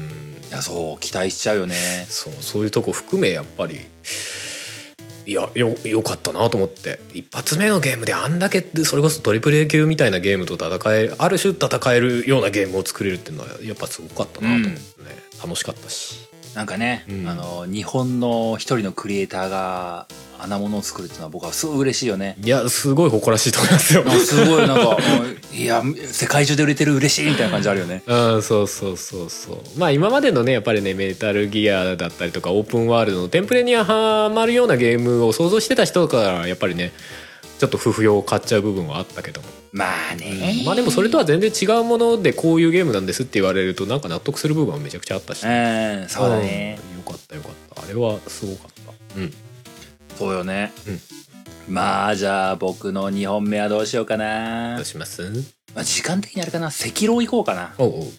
赤狼は多分ねハルさんもいつか遊ぶだろうみたいな部分を踏まえて話したいと思うんですけどもイイエスあの、僕、これから、僕す、僕も赤狼、あのー多分どっかの年末、去年の年末とかに、うん今年一番面白かったみたいなんで話した気がするんですけども、うんあのー同じく PS4 のベストと言えるぐらいのものだなと、やっぱり思うんですよね。うんうんうんで、あのーなんだろう、赤狼を遊んだことない人、うんうんあの特にダークソウルとかブラッドボーンとかを遊んで、うん赤狼を遊んだことない人っていうのがいれば、もうそれ、それこそハルさんみたいな人よ。まあまあまあそういう人にこそ、あの、なんか、赤狼を一回触れてみてもらいたいと思う部分が結構あるんですよね。ああ要はソウルシリーズでしょみたいな目で見るとちょっとやっぱ違うぞみたいな違うのよ。あれは違うのよ。あれはダークソウルじゃないんですよ。そうだねソウルシリーズとは全然違いそうだねあのーで、これもそれこそ去年話した気がするんですけども、うんダークソウルとかってあの、スタミナゲージっていうのがあったじゃないですか。あったね H- HP の体力ゲージとスタミナゲージがあって、うんあの、攻撃するとスタミナが減る。あの、ガードをするとスタミナが減る。ローリングをするとスタミナが減るっていう、あの、スタミナゲージがあったじゃないですか。はいはい赤狼はあれがないのよね。スタミナはないそう、スタミナという概念がなくなって、体感ゲージっていう新しいゲージが増えてるのよ。だガードにだけあのゲージがついたみたいな感じそうだね、ガード、そう、ガードにだけ合うって感じ。まあ、ガード以外でも普通に切られたら体感ゲージは減るのか。うんとね一応 HP ゲージが切られると減るっていうのがふうにはなってるんだけども、もう体感ゲージがほぼほぼ HP ゲージと思ってもらっていいぐらいあなあ、んですねまあ、なくなったら即死亡みたいなね。そうそう、であのこの体感ゲージがね本当にねあのこれは発明だなって普通思うんですよ僕 はもうんうんうん。うノーベルゲーム賞を捧げたいぐらいの発明だと思うんです よはいはいはい。であのーなんさっきも言ったけどもダークソウルとかブラッドボーンって、あのースタミナゲージっていうのがあるけども、うん。あのまあ、基本的にはこのソウル系のゲームとかって、うん基本的にボス戦と戦う時に一瞬の判断ミスで死ぬっていうパターンが多いじゃないですか、そうだね。一発二発ってバンバンしないそようね。一発もらってクソでかいダメージが入って、うもうもうエストビンがなければ死にますみたいなそういうそ状うだね況多いじゃないですかうんうん赤色も一緒っちゃ一緒なのね、うんでまあ、どのシリーズでも言えるのが基本的には焦ったら死ぬっていうそうだね。で踏み込みすぎたら大体死そぬうそようね。そう欲張ったら死ぬっていう 死ぬ死ぬ。でその感じだからさダークソウルとかブラッドマンは特にスタミナゲージがあるから、うんあの近づいてって攻撃わーわーわーって剣振ってスタミナが切れたらもうイコール死みたいな世界じゃないうんうん。だからスタミナが切れないようにそそほどほどのところで離れなきゃいけない、うんっていうゲーム性戦い方を強いられるわけじゃない、うんうん。まあ、それがあるから、まあ、面白いところもあって、うんあのー敵と近づいたその一瞬だけすげえ緊張する緊張感があるっていうかうんうん。で離れた時に危ねえみたいななんか息つく間があるみたいなねうんうん。そういうのがなんかダークソウルとかの面白みかなって思うんだけども、うんあのー赤狼は体感ゲージをダメージカーンって与えると、うん体感ゲージがギュッて溜まってそれがじりじりと回復していってしまう、うんうん。だからもう連発連撃でグザグザって切っていってゲージをビョンビョンって上げていくっていうような戦い方をしなければならない、うんだからなんでまあ自分の体感もそうなんだけどね自分のガードも同じような形で上がっていくんだけども、うんうん。その戦い方になってると、あの、基本的に距離を取ってしまうと回復されちゃうんだよね。ああ、そうだね。相手が回復されちゃう。まあ自分も回復するってことになるんだけども、うんうんうん。そうなると、より接近戦で連発でガシガシ当てていってゲージをマックスまで貯めなければならないっていう、アグレッシブな戦い方を求められる。そういうマインドにさせられる、状況にさせられるんだよね。うんうんうん。でこれがね、本当にやばいというか、あ の、焦らされるのよ。 まあそうだよね。いや、やばい、行かなきゃ、ああ、でも怖いってなるわけでしょ。ここで回復しなきゃマジ死ぬけども向こうもあと一撃で死ぬはずなんだみたいな時 に行ってしまうんだよね行ってしまってやられるんだよあ まあそうだろうね。もう改正した後だった、みたいなね。ーなんかこのねこの感じがすごいなってものがあの、うんさっきも言った通り焦ったら死ぬゲームなのようんうん。でも焦りを強要してくるゲームになってるのよなんかさ、あれだよね。まあ、ブラッドボーンとかもちょっとその気があったけどさ、どんどんさ、アクティブに戦おうぜ方向になってるよね。そうそうそうブラッドボーンはさ、切られても切り返せばその分回復しますみたいな。そうそうそうあっシたスよテねムがあったでしあょ。のすぐ反撃すればいいっていうそうそのがあうったじそゃうんそうそう。だからそあれそその方向だよね。さらに高めた感じの。あれをよりえぐくしてるんだよねうんうんうん。結構ねあの結構な勢いで回復するの体感ゲージってそうだね。もうさ、3発入れた分もう回復してるみたいなことは。本当なのよ。あのね、あの、本当にね、あの、3発ぐらいパシャパシャパシャって切った後にね、あの、こっちが一撃切られてから、あ、回復しなきゃって下がったら、向こう、向こう全開してるから。うんうんうん。そういうレベルだから、本当にあの、避けて、しっかりと避けて、ちゃんと連撃で、あの、回復をさせないように、綺麗に当てれなくても、相手にせめてガードをさせなければいけないみたいな、うんマインドがすごいやってくるんだよね。うん。で、もう、自然と、緊張感やばいですし、焦りますし、頭に血が上ります し、もう死んでてもう、うわーって叫んでるね。あーなんでよかったーっつって頭ギュンギュンになってくわけね。戦ってる間ね。で、あのもう、あのローディング前にさ、いや、ロード早すぎんだ、ちょっと、一息つかなきゃやってらんねえよ、みたいになってる。疲弊してるああそうかそうまあまあでもやりたいことはわかるよなあの感じが、あの、ダークソウルとう、ん全然別物なのよ。まあそうだろうねでしかもあんまりそのそ他のさダークソウルじゃなくてもスラッシュアクションとかでもさそういうシステムが入ってるゲームってあんまない気がするんだよねやっぱ HP があってそれをまあ削ってくみたいなイメージそうそうそう。のゲームが多いから、だちょっと違うよねやっぱねなんかあの、自然とヒットアンドウェイになりがちじゃない。うんそういう体力ゲージを削っていこうってそいうだねゲーム攻撃して相手の攻撃の時は引くでその後また切りつけに行ってとかねそうそうそううん、赤狼はそうじゃなくてあのーもう戦い慣れしていって相手のこ行動パターンとかちゃんと読むぐらいの勢いまでの戦いをしないと勝てないようになってんだよね、それ以外はもう切りつけまくって体感ゲージ減らしてみたそいなうもうなんか無様に格好悪くてもとにかくガードをさせないようにカンカンカンカンカンカンカンカンってややりやり続けてとりあえずなんか冷静さを保とうとしてる自分がいたりするんだよね、 でも踏み込みすぎるとすぐ死ぬっていうで、なんか、ちょっと違う行動パターンが相手がいて、はっって思った時に、ブサーって死んでるのね。でもそれあれでしょあの敵のライフ少なくなったら攻撃パターン変わるとか絶対あるわけで しょそう、全然ある。 全然あるよ。想像するだけで泣きそう もうこの前の仁王とかでもそれあったからさもうなんかあーってもう仁王でもきつかったもんなそう。でもなんかね、あうの、ん負けながら戦っていく中で、あの、だんだんといい戦いができていくことにちょっとね、嬉しくなってるんだようんね。うんうんで、そして、あのーこのゲーム、何気にマルチエンドなんですよ。ああそうなんだ、そう、何気にマルチエンドで、うんうんあのー主人公が狼って呼ばれるうん人で、うんでそのご主人様が九郎様っていう少年がいるのねうんうんこの九郎様っていうのをある種奪い合うみたいな形で戦いに巻き込まれるんですけども、うんでまあまあありがちというか、まあ途中途中の行動とか、何のアイテム取ったとか、どういう選択したとかで、実はエンディングが変わるのね。うんで、ただ、どうなんだろう、その攻略サイトとか見ないで、いきなりガチベストエンドに行ける人はいないような気がするんだよね。うんうんあの、僕も普通に一周目クリアした時って、うんうんあの、まあまあエンドなんですよ。うんうんあの、露骨なバッドエンドではないんだけど、まあまあエンドに落ち着くんですよね。うんまあちょっと不満点もありますがまあ良かったんじゃないんですかねみたいななんかまあ、うんまあ、望みは叶ったっちゃ叶ったんだけど、いやまあ、うんいや、うん違うんだよな。まあもう一歩先があるんだよな。 100点ではなかったけどまあよしとしましょうそう、うかんまあ、ここで終わっても、まあ、こういうゲームかな で。もみうやたいな感、じもうやっとすんな。 おうで、まあ、それがまあ、多分普通の一周目みたいな設計なんだと思うのよ。うんうんみんなここに行くっしょみたいな感じな気がしてて。はいはいはい。で、なんだろう、その攻略サイトとか見ると、うんやっぱ、あの、うん、こうしたいっていう、なんか、気持ち的に、結末的に、ストーリー的にこうなってほしいっていうパターンのエンディングがあるっていうのとかと、うんあ、実はこういうやつと戦えるんですねっていうパターンの、うん強い敵いるんだねパターンのエンディングとかがあって、うーん。あー、これもう一周やんなきゃちょっとダメかもしれねえって思うような作りになってるんです よ。うんうんで、まあ、まあ、ある程度お察しですけども、はい。 2周目はさらなる高みが待ってるんですよね 敵強くなとる。まあこっちも強くてニューゲームなんですけども、あっちも強くてニューゲームなんですまよあね、まあそうでしょうね。 バランス調整済みっていう。いやなんかもうね修羅の道が待ってるんですようんなんかあのフロムってひどいって思ってねうん。ひ どい。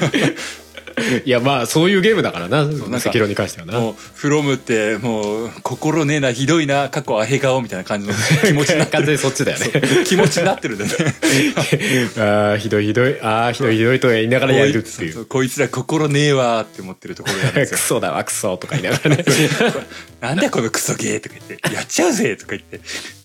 やれますよ、やればいいんでしょとか言いながらね。いやでもなんかね2周目になってるとうんある程度パターンは覚えてて多少は楽になった気がするんだけども、うん強えマジやつはほんと強えっていううんうんうんう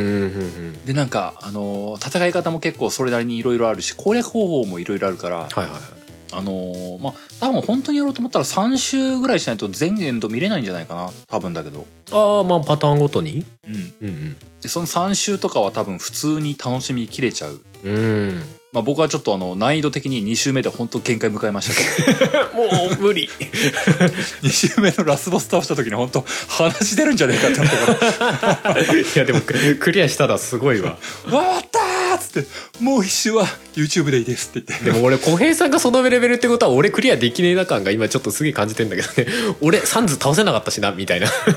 ね いや僕ね1周目の時点ででも1周目のラスボスが本当一番やばかったね ああそうなんだ2周目の方が比較的こう動きをもう覚えた後だったからまだ、うん、2周目のやつはあのーあの1段階目はもういやもうなんか音ゲーだなぐらいの気分でやってたよ、うんうんリズムで戦えるぜとか言ってたうんもんはいはいはいほいって いうはいはいほいはいはいほいゴアピークだはいはいはいほいみたいなもうわかるでもなんかね、そのところもあったから、2周目のラスボスは、うんまあ、まあまあ、あの、メンタルが強くなったってこともあって、うんいけた。 メンタルの問題になってくるんだね、やっぱね。 1周目のラスボスは本当やばかった。もう先が見えないみたいなねそう。あのーなんだろう、覚えてる限りでは、うんあの1時間ぐらいずっと殺され続けて、ついや今日はもう無理だいやもう無理だっつって、あのー夜寝る前ぐらいにもう一回だけやろうって言ってやった時に、一段階先に超えれて、はーって言ってそれから2時間ぐらいやっちゃったみたいな。あああ、ありがち。もうちょっとでいけるはず、もうちょっとでいけるはず。こうやってあ、無理無理無理無理無理無理、来週にしようって言って、はぁはぁはやめとき失うやつな。ぁで、来週2時間ぐらいやってやっと倒してみたいな。ああ。倒したーって言って。ラスボスだけでだ からな。えぐい話だよね。普通に4時間以上かかってってことだね。 マジで。まあそうだよな。いやいやってみ本た当くもあの10代ぐらいの僕だったらコントローラー23回破壊してると 思う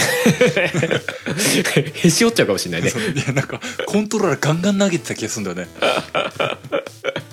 いやまあそれをな心を心が折れそうだを字でいくゲームだからな本当にあのダークソウルはあのだいぶぬる系だったって思ったもんうんまあそうだろうねまああのでねオンラインで助け呼べるっていうのどんだけぬる系なんだと思ってあまあそれはもう完全にそうですよまあそうあれはねまだ救済があったっていう話で、ね、そう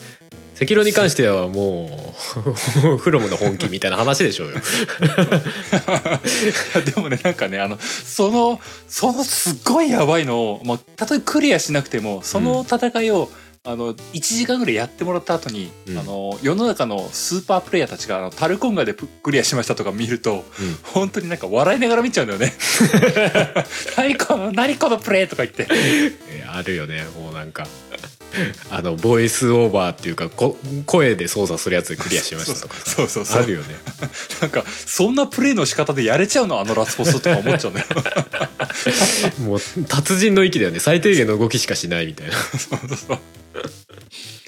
なんかね、うんその感じがね、あのーこれもね、なんかね、後にの先にもこんなゲームもう作れないんじゃないかなっていう気がしたところがあったんですよ。はいかもね、まあ、ワンチャン赤狼2はありえるのかなっていう気もしないでもないけどねうん。いや、なんか出してもいいんだけども、うんあのーなんだろう、その出してもいいんだけど、やっぱね、あのーまあ、僕の場合は赤狼1としてやっちゃったから、うんこの大会は二度と来ないと思うのよ。 そうだねで2出してうんっていうか2出して買うのかっていうのが謎のところもあるね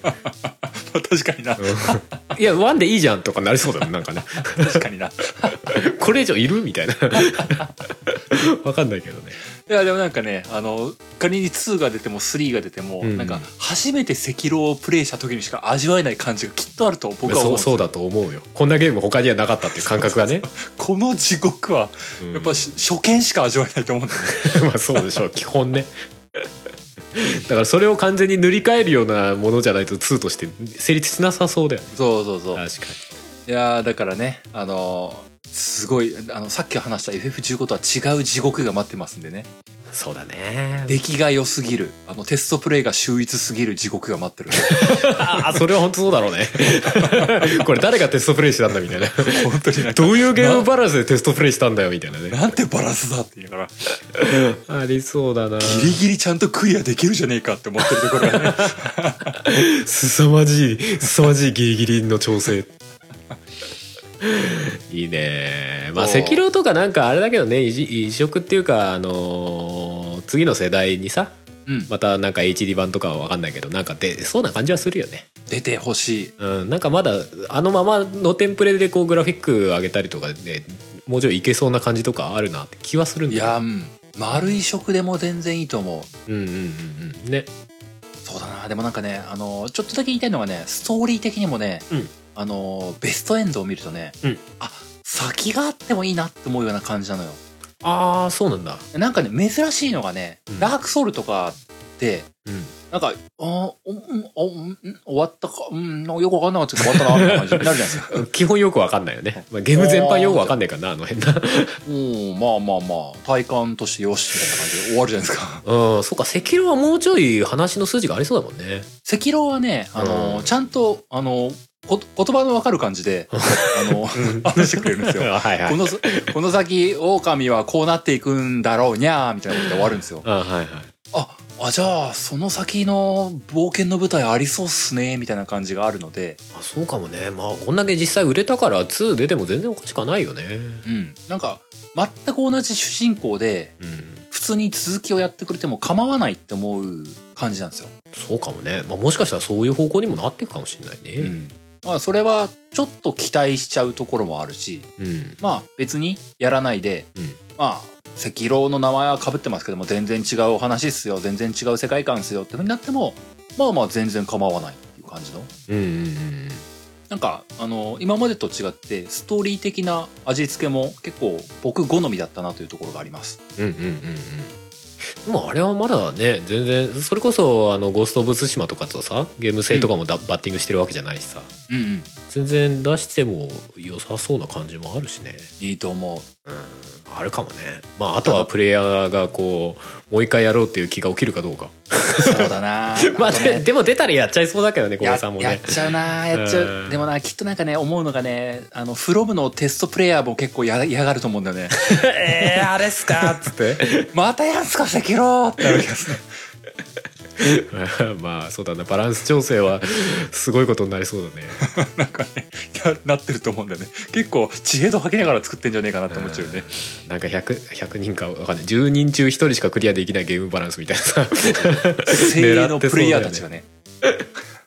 でもテストプレイヤーもテストプレイヤーで上手くなっちゃうから本当ああいうの難しいよねだと思うよねうんいやーでも赤狼はおすすめですよというお話でした、うんじゃあ俺も次行きますか、うんまあ最後はノーマンズスカイで、まあ、ある種短く終わってもいいん でホライゾン話しますかお行きましょ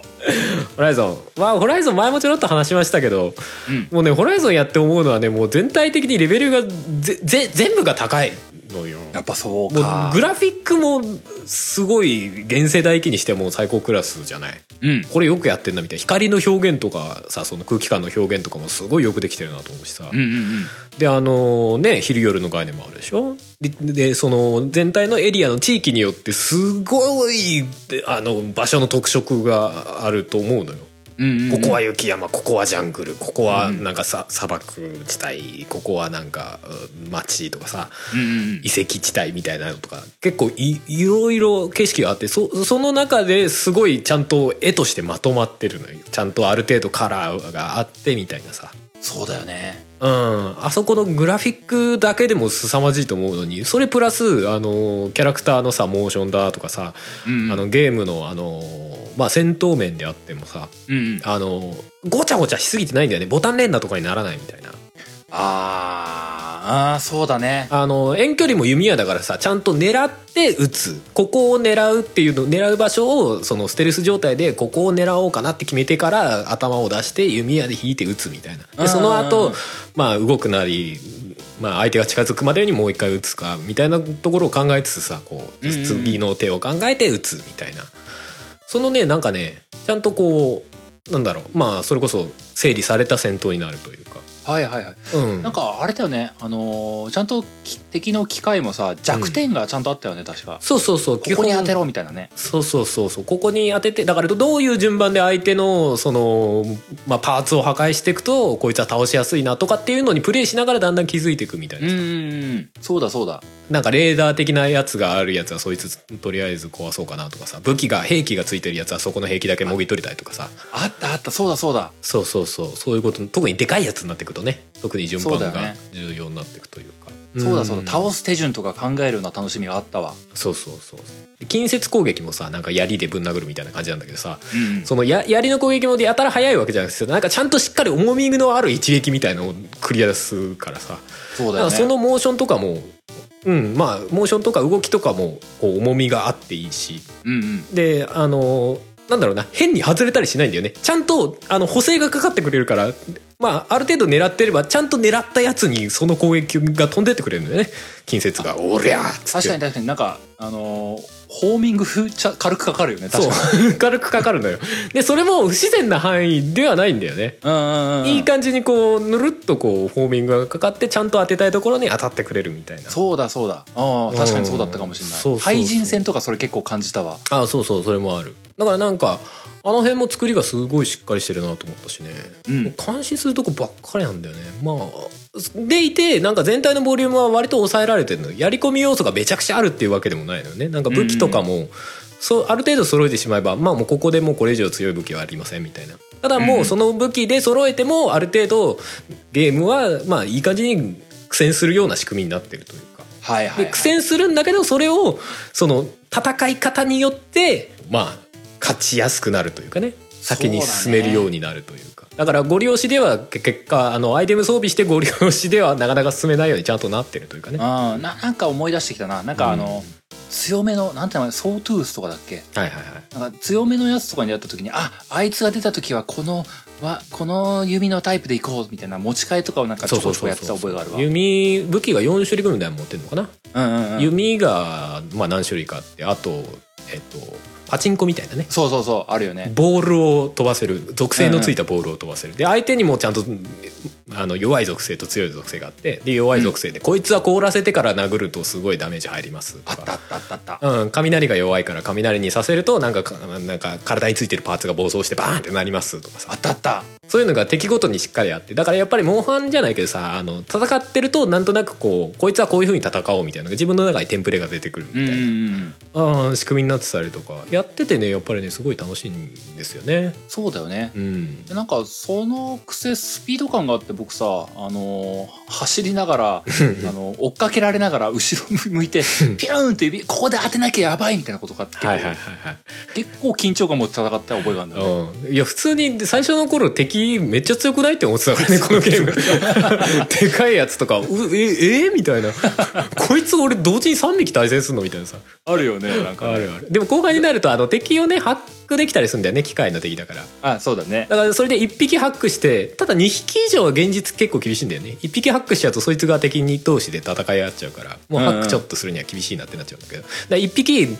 あのー近くの敵をその草むらか隠れてこうなんか槍の後ろ側でガサッてやるうと、んうんハうんッキングできるみたいなシステムがあってでそれで1匹ハッキングしてそいつらと敵が戦ってる中で自分がうまく立ち回ってそれを援護して倒していくみたいなやつとかねそうだよねうん、戦略が結構いろいろあるなっていうそれこそステルス要素みたいのもいい具合でそそればっかりではないんだよね、うんステルス要素ばっかりではないけどステルスで、まあ、最初その状況を把握してから、まあ、戦い方を組んでいくみたいなこともできるしうんうんあの辺もよくできてるなこれと思ってねいやーあのゲームそうだねなんか確かにあらゆるところが全部いい出来なんだよねいやそうそうそうバランスがいい、まあ、若干あのシナリオが飲み込みづらいっていうのはあるけど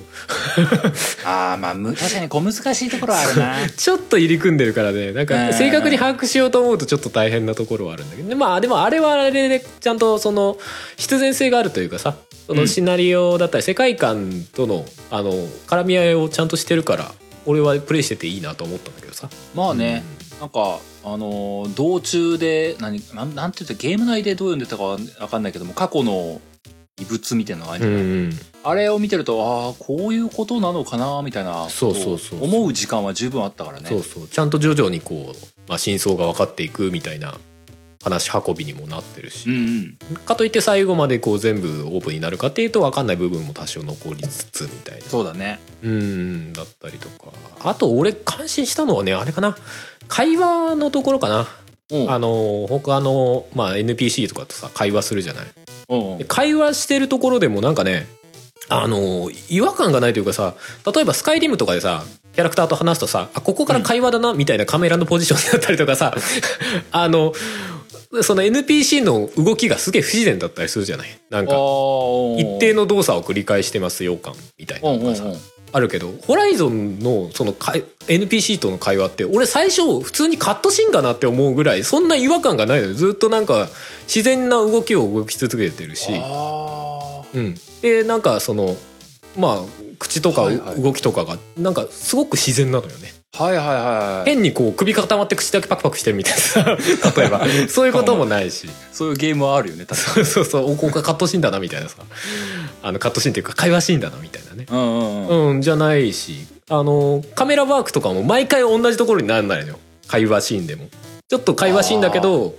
ちょっと引きでやったり、アップで撮ったりみたいなのをこう、はいはいはい。タイミングによって切り替えたりとかしてるから、その会話シーンも普通に映像として見れちゃう。はあはあはあはあ。みたいなクオリテなるほどィねになってるし、あれはすごい感心したね。うーんそうそうそう。で、会話シーンの中で選択肢とかさ、うん。あのー質問とかするのよね。うん。何が聞きたいとか言われてさ「お前は何なんだ?」とかさ、うんこれについてはどうどうなんだ?」みたいなのを聞聞けるんだけどさ、うんあれをどの選択肢選んでもなんか会話としてあこういう会話の流れありそうだなみたいな感じでね割とねちゃんとつながってくのよ。あ、なるほどね。うんああ、なるほど。あのー他のゲームとかだとさなんか無理やり話変わったなとかさあるあるある。急に話変わったなみたいな感じになるしあの、うんうんプレイヤー側がさあのー喋らなくてさ急に「あそれかい?」とか言ってさ急になんか返されたりするじゃない。はいはいはい回はい。答をさ、じゃなくてうんちゃんと、あのアーロイっていう主人公が、うんところでこれとかこれについてはどうなんだどうなんだとか言ってさちゃんとそのキャラクターの言葉ででなおかつ、まあ、話会話として自然な流れでその質問を振っていくのよ他の NPC にねなるほど。ああ、なるほど。うん、だからなんかそれこ確そ映像としてさ普通に一連の流れっていう絵で見てもどれから選択してもあんまり違和感がないはいはいは会いはい。話の流れみたいになってて。確かにあの、うんそうだな RPG とかではその会話の切り返しむちゃくちゃだなっていうのはありがちだもんなそうそ確うかに そうだスムーズさねえなみたいなのあるじゃない急にこうなんか急にこう質問ガーンみたいなそうだよね確かにそうだねん、だからそのつなぎの言葉がなかったりとかさ、なるほどね、うんそうあーそういうところまでめちゃゃくちゃ丁寧に作られてるななおかつフルボイスでしょほぼそうだねあれ、うんふ全部フルボイスじゃないあれフルボイスだった気がするうんだしキャラクターの顔は妙に人間味あるしねああのーなんか表情というかさ、んあのゲームも実在感みたいなのやばかったなと思実在感やばかった「いそう」って毎回思 うもんキャラクターの顔出るために「当にいそういそう」って思うどっかにいるぞこいつみたいななんか本当にリアルの人間誰かこうスキャンして使ってんじゃないかなって思うぐらいの本当にねそのレベルだよねうんなのかなって思ってそれこそあれだよ FF7 リメイクの対局みたいなそううんそうなんだよな まあセブンリメイクも綺麗だしまあ人っぽさは出てたんだが そう現実にいそうかって言われるとちょっとうんうんなんかそれ,、うんそれとは違うんだよね別にもともとの7があるからそれでいいんだけどそ れはねそれが悪いってことじゃないんだけど別にねそうそうあれはでもすごいなんか感心することばっかりだったなよくできてるあのオープンワールドでねあのレベルまでできるっていうのが本当にすごいなと思っうて、んあの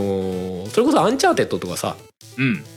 ああいうのでやるならわかるじゃないその主要なキャラクターもそんなに多いわけではないしさそうだねそしてオープンワールドでもないしね、まあまあわかるんだけどだからあのクオリティでオープンワールドででなんかね内容もああいうまあお話としては新規なものじゃないあんまりああいう話は聞いたことないな機械獣がどうのみたいなさそうだねあんまりゲームとしても長かったでしょ、まあ、そうなんだねあれあかのあれかあのえっ、となんだっけマッドマックスじゃねえ なな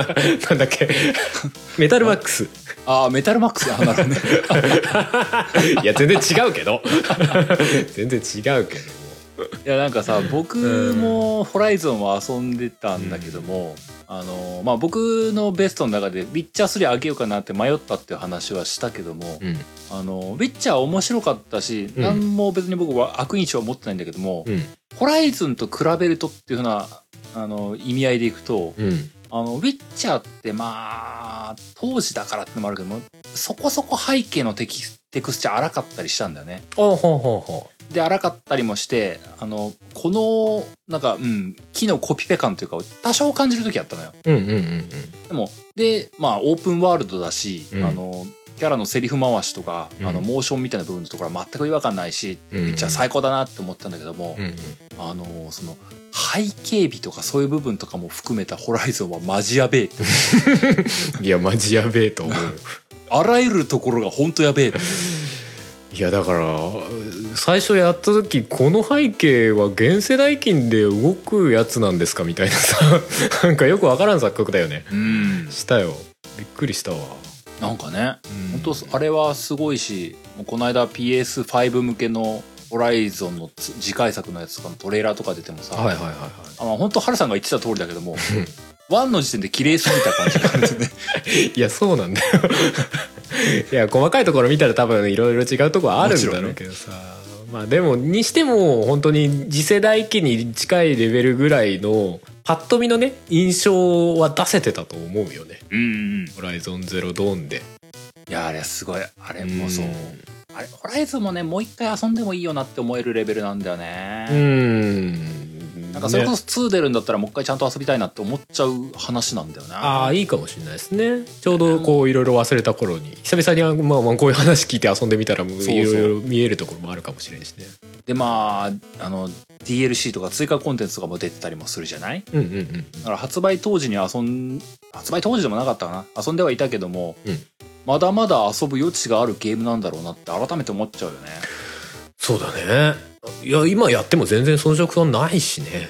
ないよねあれはあれ完全に2020年発売って言われても何にも疑わないよ まあ言う言う疑わないね なんとなく日本だとまあいやもちろん知ってる人は知ってるしすごい称賛されてるゲームだとは思うけどなんかそこまでこう話題に上がってこなこ来てなかったような印象だったからまあねそうだねうんあれはいいと思うんだけどなうんうんまあまあまあまあまあまああのシナリオの好き好きとかさなんか狩るの機械塾やとかいろいろあるかもしんないけど、まあまあまあなまあ ねあるにしても俺はすごい好みだったねうんうんうんうんもうレベルが高くそれこそあのまあちょっとクロノトリガーとかさああいうバランスのいいゲームというかままとまりとして完成されてるゲームみたいななところに俺は入るゲームだなっていう感じはする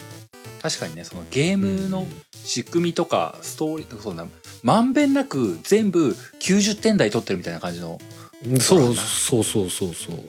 うなもうは限りなく100点に近いところにあるんじゃないのかっていうかあのダメなところを探す方が難しい感じの、うんわかるわかる 好みでしかないっていうレベルのわかるなんか今日僕が話した FF15 弾とんがってるのがダイヤグラムのとんがってるのがすんげえんだギューンとんがっててへこんでるとこギューンへこんでるかそういうゲームもつ好きなんだけどねいやそれこそ俺もういいやノーマンズスカイ話しちゃうけどノーマンズスカイはそっちだと思 うのよステータス1個だけ SF みたいなところだけバーンって出てるゲームなのらわかるわかるだか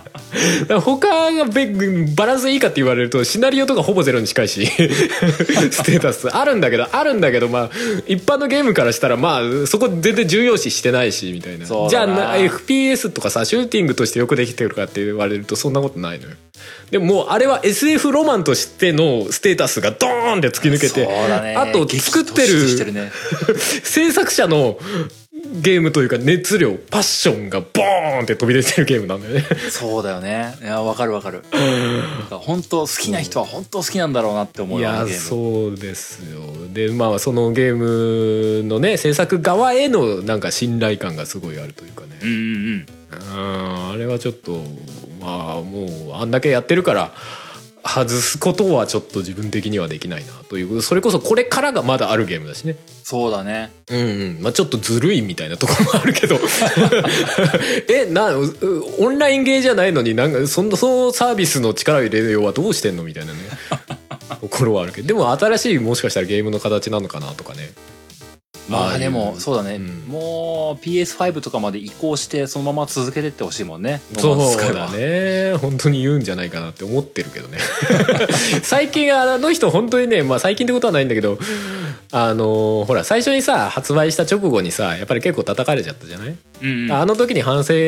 というか思うところがあってもうあの極力普段から情報を出すみたいなことはしないっていうことを知ってるのねうんだからもう情報が出てきた時にはもうもうもう直後リリースですみたいなアップデートリリーなスるほでどすねみたいなことになるからもしかしたらもう PS5 発売日と同時になんかもうそっちにも対応しますとか言ってとか言って言いそう だけどいや知らんけどね まあでもそういうタイミングしかるべき時が来たら急に言うんだろうなとか思ったりしますけどね。いやーそうだな、それはそれで期待だねノーマンズスカイもねノーマンズスカイは、うん、そうだね。あれは、まあ、見て、ゲームのプレイとかをね、見て、いいなって思った人は、まあ、まあ、間違いなくやって、損はしないゲームだろうなとは思いますよ。うんうんうんうん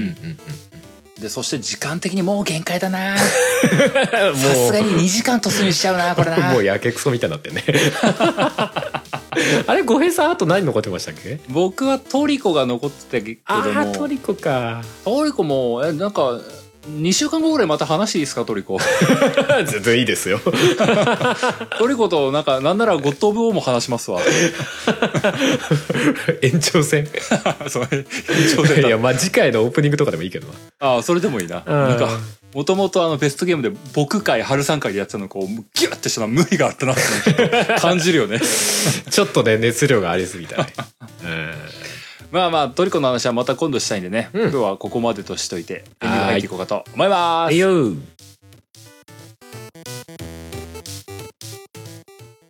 作曲編曲音声編集イマジナイライブなどは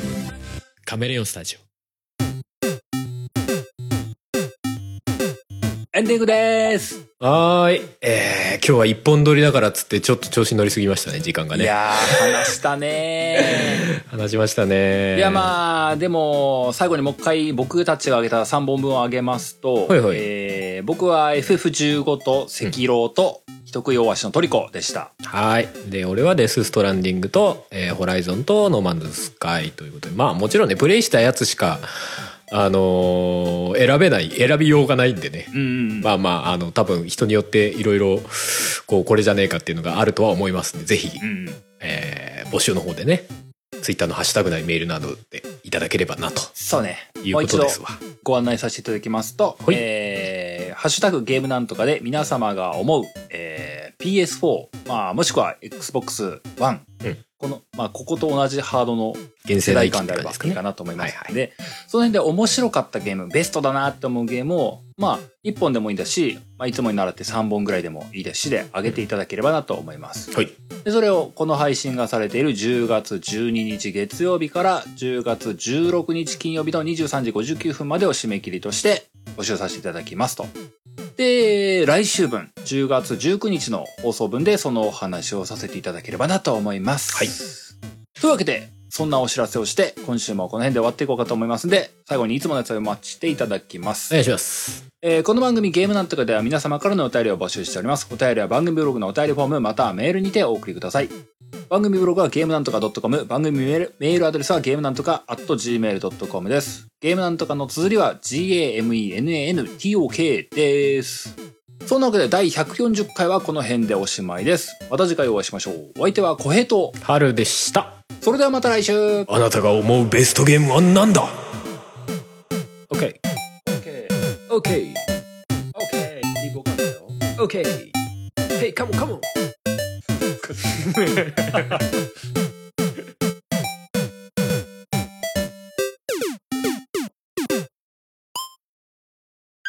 >9 月30日は、ポッドキャストの日。